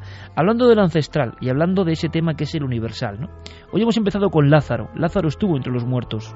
Si lo que cuentan los evangelios es verdad, quizá fue adelantado al mundo de la ciencia que hoy intuimos. Y él estuvo en el otro lado, donde mora lo imposible, donde todos iremos alguna vez, ojo, en esa tierra incógnita que nos espera. Ahí estuvo Lázaro y vivió sus visiones y luego pudo regresar. Em, los seres humanos desde el principio del tiempo han creído que algo de nosotros se queda. Eso significa decir eh, o afirmar que no somos solo carne y que algo que nos mueve se separa en una especie de bifurcación eterna en el momento supremo en esa despedida, y que ese algo que se queda puede llegar, y a veces llega para comunicarnos, para contarnos su historia, en ocasiones para cuestiones que parecen hasta bastante banales. Bueno, de todo eso vamos a hablar en un experimento puntual, eh, y no será en cuatro, será en la cadena Telecinco, que es un poco la cadena madre del grupo Mediaset, el 10 de abril, atentos, mm, daremos más información, si ocurrirá algo extraño, ¿no? Algo asombroso. Junto a esa serie que se llama El Don de Alba, que es una producción de Disney, que en el fondo tiene que ver, ficcionada, pero con todo este tipo de visiones, el equipo habitual de Cuarto Milenio hará un programa que es diferente, es distinto, no es Cuarto Milenio, será un especial sobre fantasmas. Carmen, ¿tú que lo vas a dirigir? Pues ya nos contarás. Yo ahí voy a hacer otra cosa, o sea, y yo estoy encantado. Será una sorpresa. Y todo este equipo va a estar vinculado, ¿verdad, Santi? Que todavía estás por aquí en la bruma. A mí no se me verá, pero estaré detrás de las cámaras también. Y a Javi también. Sí, va a ser interesante. Además, yo creo que va a ser un poco eh, lo mejor, ¿no? Lo más interesante también que ha pasado a no veces. no cuentes porque no nos dejan, pero que es un experimento en el que estamos todos eh, metidos, que va a ser interesante seguro, que quizá vaya para otro público y que por supuesto siempre va a ser con el marchamo y la seriedad eh, con la que llevamos ocho años acercándoos a todos vosotros los temas del misterio y en la radio 12. Es decir, nosotros jamás, y quiero dejarlo muy claro, vamos a hacer nada, nunca lo hemos hecho en lo que no creamos. Si estamos aquí tanto tiempo, en la radio y en la tele, es porque este equipo, que es el mejor equipo que alguien puede tener, eso lo digo, y que Carmen va a tener a su disposición como directora de este programa en concreto, es porque siempre hemos hecho lo que hemos creído. Siempre. Y por eso lo pasamos tan bien. Y yo espero simplemente que en una hora, imagino que mucho más temprana, empezaremos sobre las 10 quizá o por ahí, y luego ya habrá esa serie, y luego continuaremos durante la noche. Va a haber tales casos y tales historias que es muy interesante. Y mi agradecimiento, tengo que decirlo, a Telecinco, que es una casa importante, para que nosotros hagamos algo con nuestro criterio, sin ningún tipo de imposición, porque nos conocen para bien y para mal, y saben que nosotros el misterio lo amamos y que siempre vamos a hacer cosas que nos interesen. Y creo que de verdad, como ha ocurrido con Javi, nos vamos a sobrecoger. Pues sí, que de- eh, se estrena el 10 de abril el Don de Alba en Telecinco y la cadena ha confiado en nosotros como las personas que llevan el misterio en, en Mediaset para hacer un especial sobre fantasmas, sobre lo que algunas personas tienen la capacidad de ver. Haremos ese especial, este equipo va a estar muy involucrado y por supuesto vamos a pasar dos horas, serán 120 minutos de auténtico misterio como siempre, con la seriedad con la que hacemos las cosas. Con mucha conexión con los fantasmas, que es un tema que podemos tocar fraccionariamente en Cuarto Milenio, porque Cuarto Milenio es un magazine que quiere tocar de todo, evidentemente. Yo me froto las manos porque tengo unas ganas de, de estar en ese nuevo rol, no voy a decir más, pero no sé, yo estoy encantado. Así que espero que nos acompañéis. Sabéis que la tele es una batalla tremenda y que vuestra compañía es fundamental y es lo que hace que Va a haber sigamos. sorpresas, ¿eh? No verte a ti presentando. Sí, eso mucha gente va a decir. Ala- van a decir, alabado sea Dios, se cumplió el milagro. Por fin Iker nos deja de dar la paliza. Pero pudo aparecer. Vosotros sabéis que soy Capricornio, soy insistente. Apareceré por algún lugar. En fin, 10 de abril, seguiremos informando. La próxima semana daremos más datos. Tendremos más datos también. Esto nos ha pillado un poco a contrapié en el sentido de la rapidez. La televisión es así, pero queremos confiar en, en vuestro apoyo. Claro que sí, como siempre. Va a ser muy interesante. Estamos reconectando, gracias a todo el equipo, gracias a Javi, eh, con un montón de testimonios que creemos que tienen que conocerse. Pero vamos rápidamente, ¿os parece, compañeros? Vamos rapidísimamente, porque Diego tiene que hablarnos de su créalo o no. Además, ya esté el oráculo no el calero, así que todo cobra sentido. Todo cobra sentido. Créelo o no, Diego Marañón.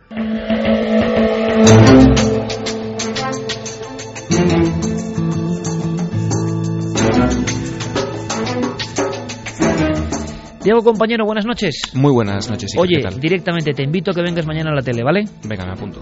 Porque ha pasado algo tremendo. Expedientes X de la Guardia Civil con apariciones en carretera. Quiero que estés, amigo. Pues. ¿Aceptas el reto? Eso hay que contarlo. bueno, eh, después de dicha esta cuestión, después de decir esta cuestión sobre el ámbito de la televisión, ya basta de televisión, vamos con la radio, que es lo que nos ocupa. Eh, teníamos un créalo o no pendiente. Diego. Efectivamente, teníamos un créalo no relacionado con la radiación y con los niños y con juguetes Iker. Hablábamos de la posibilidad de que algún gobierno determinado hubiese eh, autorizado la distribución, la fabricación de juguetes, de juegos de mesa con elementos radiactivos. Y esa era la pregunta que trasladábamos a la audiencia, si creían que eso era posible o no. Eh, Noel, ¿tú qué dices? Juguetes radiactivos para los niños. Venga, No este es sabe, en vivo. Dice que no, que es imposible. Y además eso con esa... ah, como quien tira un penalti, no ha hecho ni... O sea, nada, directo. Eh, no, absolutamente no. Y yo no sé nuestro público eh, que habrá dicho a través de ikerjiménez.com. Suena un poco fuerte, ¿no? Juguetes radiactivos para los niños. Eh, con elementos que pueden ser dañinos. La encuesta estaba exactamente... No la encuesta está que no se abre porque hoy los ordenadores con eso del cambio de la hora están La tengo yo así. delante, si queréis. ¿La A ver, Diego, tú? Pues a ver, cuéntanos. Diego. La encuesta de esta semana ha quedado eh, con un 65,4% que creían que era verdadero. Verdadero. Y un 34,6% que votaban por la opción falso. Mm, claro, no estuvo Noel, no dio su voto, entonces no ha condicionado. Pero Noel está, nuestro oráculo, cree que es eh, absolutamente falso. Y Pues una vez más, eh, damos la enhorabuena a Noel porque sigue con su puesto de oráculo invencible. invencible, pero incluso en, en vivo, ¿lo has visto? O sea, no de una semana para otra, es maravilloso, en Es vivo. maravilloso. Yo confío en él y estoy seguro que de aquí a final de temporada no nos va a fallar ni una sola semana. Grande, porque ya es muy difícil, o sea, evidentemente es verdadero. Evidentemente es verdadero y no solamente un juego de mesa Iker, no solamente un juguete, sino un montón de juguetes durante la década de los 50, Increíble. que ¿eh? fue pues eh, una década Increíble. especialmente eh, eh, exitosa, ¿no? Para este tipo de, de material, de, de todo lo relacionado con lo eh, nuclear, era un, en fin, un, un un campo en el que estaba muy de moda, parecía que era todo un avance de la, de la ciencia, de la Sí, como la panacea de la electricidad que hemos hablado antes en el 19, ¿no? Efectivamente, y durante esa década, durante los años 50, salieron al mercado pues un buen número de juguetes que se acompañaban de componentes radiactivos, pero te estoy hablando de sustancias como el uranio, el radio, eh, en fin, incluso el, el inventor de un juguete tan popular como el Mecano Iker eh, sacó al mercado eh, un, uh, un juego de mesa que se llamaba el Atomic Energy Lab y que incorporaba diversos eh, objetos que, bueno, que sin duda harían... eh, O sea, era el quimicefa, pero a lo bestia. Efectivamente, harían las delicias de las autoridades hoy en día eh, que llevan el control a rajatabla de todo este tipo de juguetes. Oye, yo hablando en serio, recuerdo las explosiones de mi primo Roberto con el quimicefa, que no es leyenda urbana, generando, claro, lo mezclaba con una, cole- o sea, mezclaba, no, no, mezclaba el quimicefa con la colección de, de minerales de su padre. Y entonces, Sí, claro, había una serie de reacciones en cadena que eran impresionantes. O sea, el quimicefa para los niños de nuestra época, 5 o 6 años, era brutal, ¿no? Sí, yo me Pero quedé en, el, en el Naturanova y yo, yo no pasé de ahí, afortunadamente. Y, y- y hay ejemplos, imagino, delirantes, ¿no? El, el- el laboratorio de energía nuclear es lo máximo, ¿no? Sí, sí, pero además pues otros juegos, por ejemplo, era el Gilbert U-238, que era literalmente un laboratorio de energía atómica. Se vendió durante dos años, en el Increíble. 50 y en el 51, y tú podías experimentar, eh, bueno, no todo el mundo podía experimentar porque costaba por aquel entonces ya 50 dólares, que era pues una cantidad bastante considerable. Así que realmente si, si se retiró del mercado fue porque no todo el mundo podía permitirlo y no porque las autoridades hicieran nada realmente para eliminarlo. Como te digo, eh, bueno, había fuentes de radiación, incluso un- una fuente de rayos gamma eh, contenía este, este juguete en concreto. Eh, también te traía tu propio contador Geiger para que mirases a ver qué tal iba tu Por si radiación. a si Chernobyl ibas- o por ahí, ¿no? Y, y típico para niños de 4 años, cuatro o 6 Efectivamente. años, ¿no? Y además, pues cada uno de estos juguetes traía su propio manual que se llamaba por aquel entonces la prospección de uranio, que era, que era estupendo para estudiarte qué podías hacer con aquello. Acabo de sacar eh, Javier Pérez Campos en tiempo real real eh, uno de los laboratorios radiactivos. Esto es increíble. ¿Y qué te parece? Increíble. Además, además con la terrible cara del niño de Hyper. Es que O sea, niño ese, antiguo, ese arte niño- sí, sí, sí, sí, sí. vintage. Ese, ese arte Vintage total. es ese niño que era modelo único, como un día hay que entrevistar al niño de la nocilla, que para mí fue todo un icono de mi Sí. infancia, ¿Pero seguro que no lo recordáis. Sí, sí, el del, el del Kinder. Este El del niño pelo que- casco. Pero el, de, está de el, el del kinder, el del Kinder es una versión actual, pero el niño del pelo de nocilla del año 77-78 Pues estoy escuchando, eso está. No, pero me encantaría que nos escribiese, porque esa rebanada de dónde la sacaba. O sea, eso sí que era algo nuclear. Era una rebanada más grande que su cabeza, era impresionante con la doble la doble crema negra y blanca, ¿os acordáis? y la Nocilla, gente, qué merendilla. Exacto, y la gente decía, pero ¿dónde está esa rebanada? Era como el eterno trauma de ver en los juguetes los anuncios, el niño cogía la caja, pero tenía la montaña, el río, eh, tenía todo el escenario, sí, efectivamente. Eran niños de estos que no sabías muy bien si eran niños o, eh, eh, o muñecos de estos de ventrílogo, Sí, porque tenían sí, ese toque, una extraña ese toque expresión. acartonado. Una extraña expresión. En fin, no, no sigamos por ahí, pero el mundo del juguete, el mundo de los autómatas, da para mucho. Eh, ha ocurrido algo en Oklahoma, eh, Diego, y lo vamos a dejar por una cosa muy sencilla, porque Ujú. puede condicionar la respuesta. Perfecto. Eh, la leyenda que va a contar ahora, o la verdad que va a contar ahora Diego Marañón en nada en un flash, nos va a poner a todos de nuevo los pelos de punta. Y todos, cientos de miles de amigos ahora mismo, van a sentir un escalofrío muy especial, porque nos ponemos en el lugar del afectado. Cuéntanos, Diego. Pues eh, el Créalo o no de esta semana va a versar sobre eh, esos peligros que aparecen en los lugares más insospechados, si en esos lugares en el que ninguno de nosotros podríamos imaginar que eh, tenemos delante una amenaza. Por ejemplo, se ha contado que en diversos lugares, como por ejemplo en las salas de cine, eh, en- escondidas en esas butacas que están en penumbra, podría haber extraños objetos. ¿Qué extraños objetos serían esos? Pues objetos que están escondidos en, determinadas, en determinados huecos de esas butacas y que serían ni más ni menos que jeringuillas, jeringuillas hipodérmicas que estarían contaminadas con algún tipo de enfermedad. Jeringuillas que estarían esperando a un incauto, eh, a un incauto paciente involuntario para transmitirle algún tipo de virus, algún tipo de enfermedad contagiosa y que habrían sido ahí colocadas pues por alguien con, como dirían en el mundo brugeril, con aviesas intenciones. ¿Será verdad o será mentira? ¿Quién no ha escuchado esta historia y quién no ha sentido terror y quién en cierta época no ha mirado muy bien la butaca del cine en la penumbra, no? Oráculo, no el calero, que no. Es que además es que es rápido, ¿no? Es, es Billy el niño, que no, él, él es... Dedo rápido. Yo no sé por qué me hago tantas preguntas, todavía no me pregunto si tengo a Noel enfrente, que sabe rápidamente discernir lo certero de lo falso. Ya lo has visto, Diego, la semana que viene la solución. Perfecto. Mañana será un placer recibirte en Cuarto Milenio, que también es tu casa, para hablar de, de verdad, yo creo que unos documentos que son históricos. Denuncias de la Guardia Civil, Diego, es para crearlo o no, ¿verdad? Es para crearlo, ¿no? Es para crearlo, ¿no? Denuncias estaré, sobre apariciones. Gracias, Diego. vemos. Venga, un saludo. Un abrazo muy fuerte.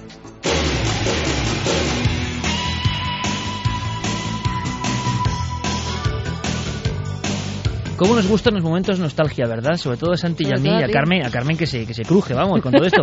Yo, ya que tenemos un micrófono, que vuelva el pralín. Voy a decir en antena... No, en serio. No, por Dios. Dejadnos que vuelva el pralín, pero el pralín de verdad, no el que sacan que es imitación. Devuelva- devuelvan el, el sabor de nuestra infancia. ¿eh? Yo en mi Vitoria natal o en Villava, donde mi otra familia, y como ¿os acordáis del, del, del pralín? Yo ¿No os acordáis? ¿Tú te nocilla. acuerdas del pralín, Santi? Sí, pralín tengo vago recuerdo. Y me acuerdo de- Vago recuerdo, tú que eres mayor que yo. Sí, porque yo era más de nocilla. Bah, vendido en la multinacional. Bueno, no, la filla está muy bien Mira, y todo mira, eso, pero el había- pralín era español La genuino. merienda de los había hombres una cosa fuertes, que era nocilla. Mitad chocolate, mitad fresa. Sí, terrible. Que no sé Ah, sí, sí, Tulicrem. Esa era terrible. Puede esa ser, era... sí. Tulicrem. Oye, hagamos un poco de vintage, que esto esa nos encanta. Mira, Sí, sí, no, no, pero Pedro Abeja nos manda el misterioso niño de la nocilla. Y ahí está con la gran rebanada. qué grande. Pero yo recuerdo uno que era más como Hay una niña que desde luego Sí, da también miedo. es tremenda. ¿eh? Da miedo, es un dibujo. Pero, ¿os acordáis, nostálgicos del pralín, por ejemplo? Un día vamos a hablar en estos minutos más Mira, de sueto. Susana dice, el pralín me lo daba mi abuela. Y, y- y hay gente que me ha llegado a decir que no se acerquen, por favor, que, me- que no, que era peor que otras. Pero, por favor, era, un, s- era el sabor de los niños de los 70, como soy yo, que ya soy muy mayor. eh, es que era algo que es- pasa como con la Madalena de Proust. De repente te puede venir el, el- el- el- en cualquier momento ese sabor o ese olor, ¿no os pasa? Y Yo que te no reconecta directamente con la infancia.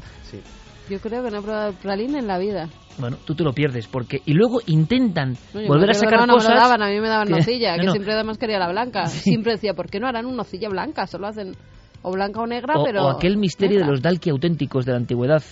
Casi prehistórica de de mi y infancia. No, y los triples, ¿os acordáis? No. Con tres sabores, ¿no os acordáis Sí, de esto? sí, sí. ¿Te acuerdas, Santi? Fíjate que me estaba acordando, eh, hace poco leí la última novela de Stephen King, la que trata sobre un viaje en el tiempo para intentar salvar a, salvar a Kennedy. Kennedy.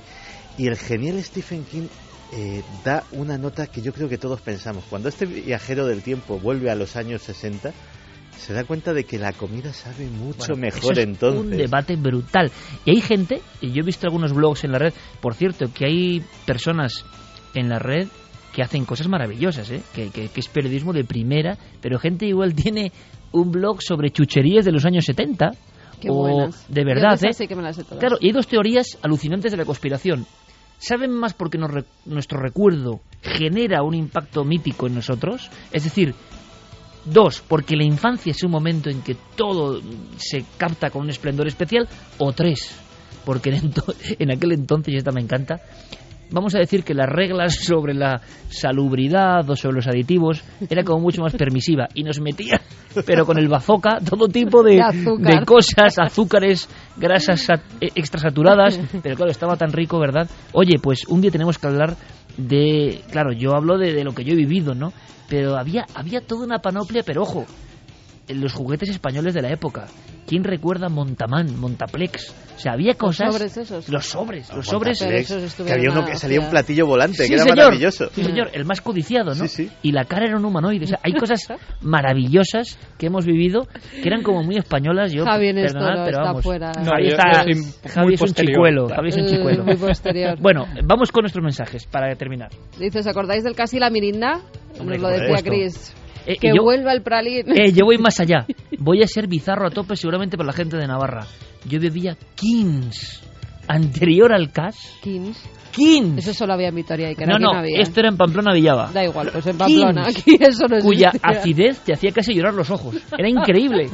Era increíble. Era un, era un zapatazo en la cara cuando Por tomabas un Kings. que cuando estuve en Estados Unidos pude volver a recuperar una cosa que no tomaba desde pequeño, el Royal Crown Cola. ¿Cola? Cola había. Oye, hay que hablar de los grandes fracasos también.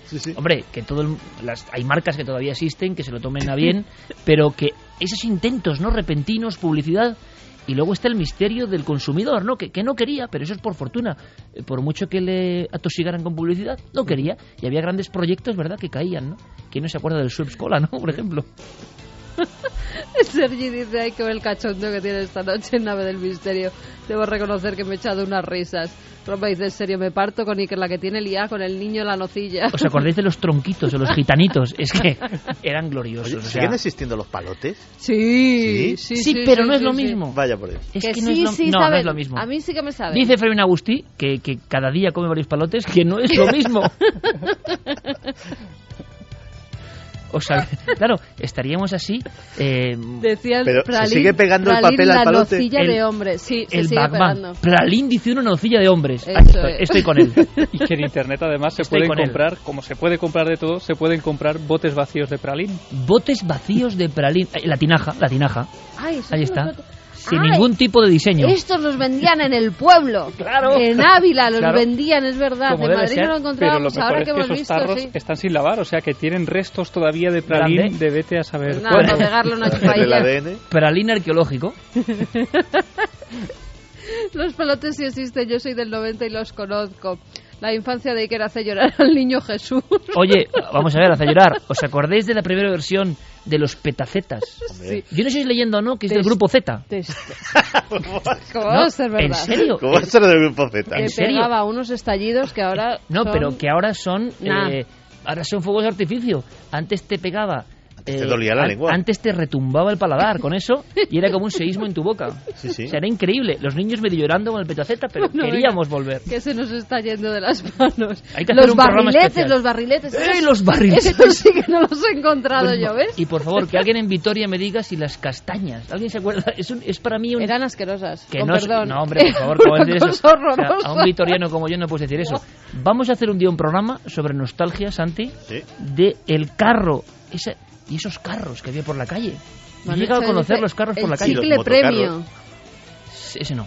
Ese no se ha pillado. ¿El qué? El chicle, chicle Cosmos, sí. ¿Os acordáis del chicle negro, Cosmos? Sí. Sí, Mítico. el chicle premio. En fin, no se nos ha ido un poco, pero bueno, hemos entrado con la nostalgia y de alguna forma también la fuerza de cómo algunas cosas se quedan en nosotros por fortuna y nos hacen esbozar una sonrisa. Javi Pérez Campos eh, queda al margen, eh, es un veinteañero en el fondo. En fin, amigos, lo hemos pasado muy bien. Hemos empezado con todo el respeto hablando de Lázaro, de la resurrección, de la ciencia, de hospitales españoles con esta maquinaria y hemos seguido pues por un amplísimo abanico de temas. Mañana os esperamos a todos en la televisión y mañana de verdad una leyenda que se convierte en papeles de la Guardia Civil, denuncias, nombres, DNIs, datos, apariciones en carretera. Sobre las once y media, doce menos veinte, estaremos en cuatro. Va a ser un placer. Noel Calero, muchísimas gracias, compañero. Fermín Agusti, gracias. Javi, gracias esta mañana. Gracias, sí que hasta mañana. Santi, esta mañana, gracias. Mañana más. Y mañana nos vemos en cuatro. ¿eh? En cuatro, sí, sí, mañana en cuarto ahí milenio. estaremos en nuestra cita semanal en cuarto milenio. Eh, os dejamos con nuestros compañeros, pasadlo muy bien, últimas horas de la Semana Santa de alguna forma, mucho cuidado a la vuelta, por favor. ¿eh? Eh, queremos tenerlos a todos de vuelta para en siete días seguir con mucho más Milenio 3. Ha sido un placer y un honor, como siempre.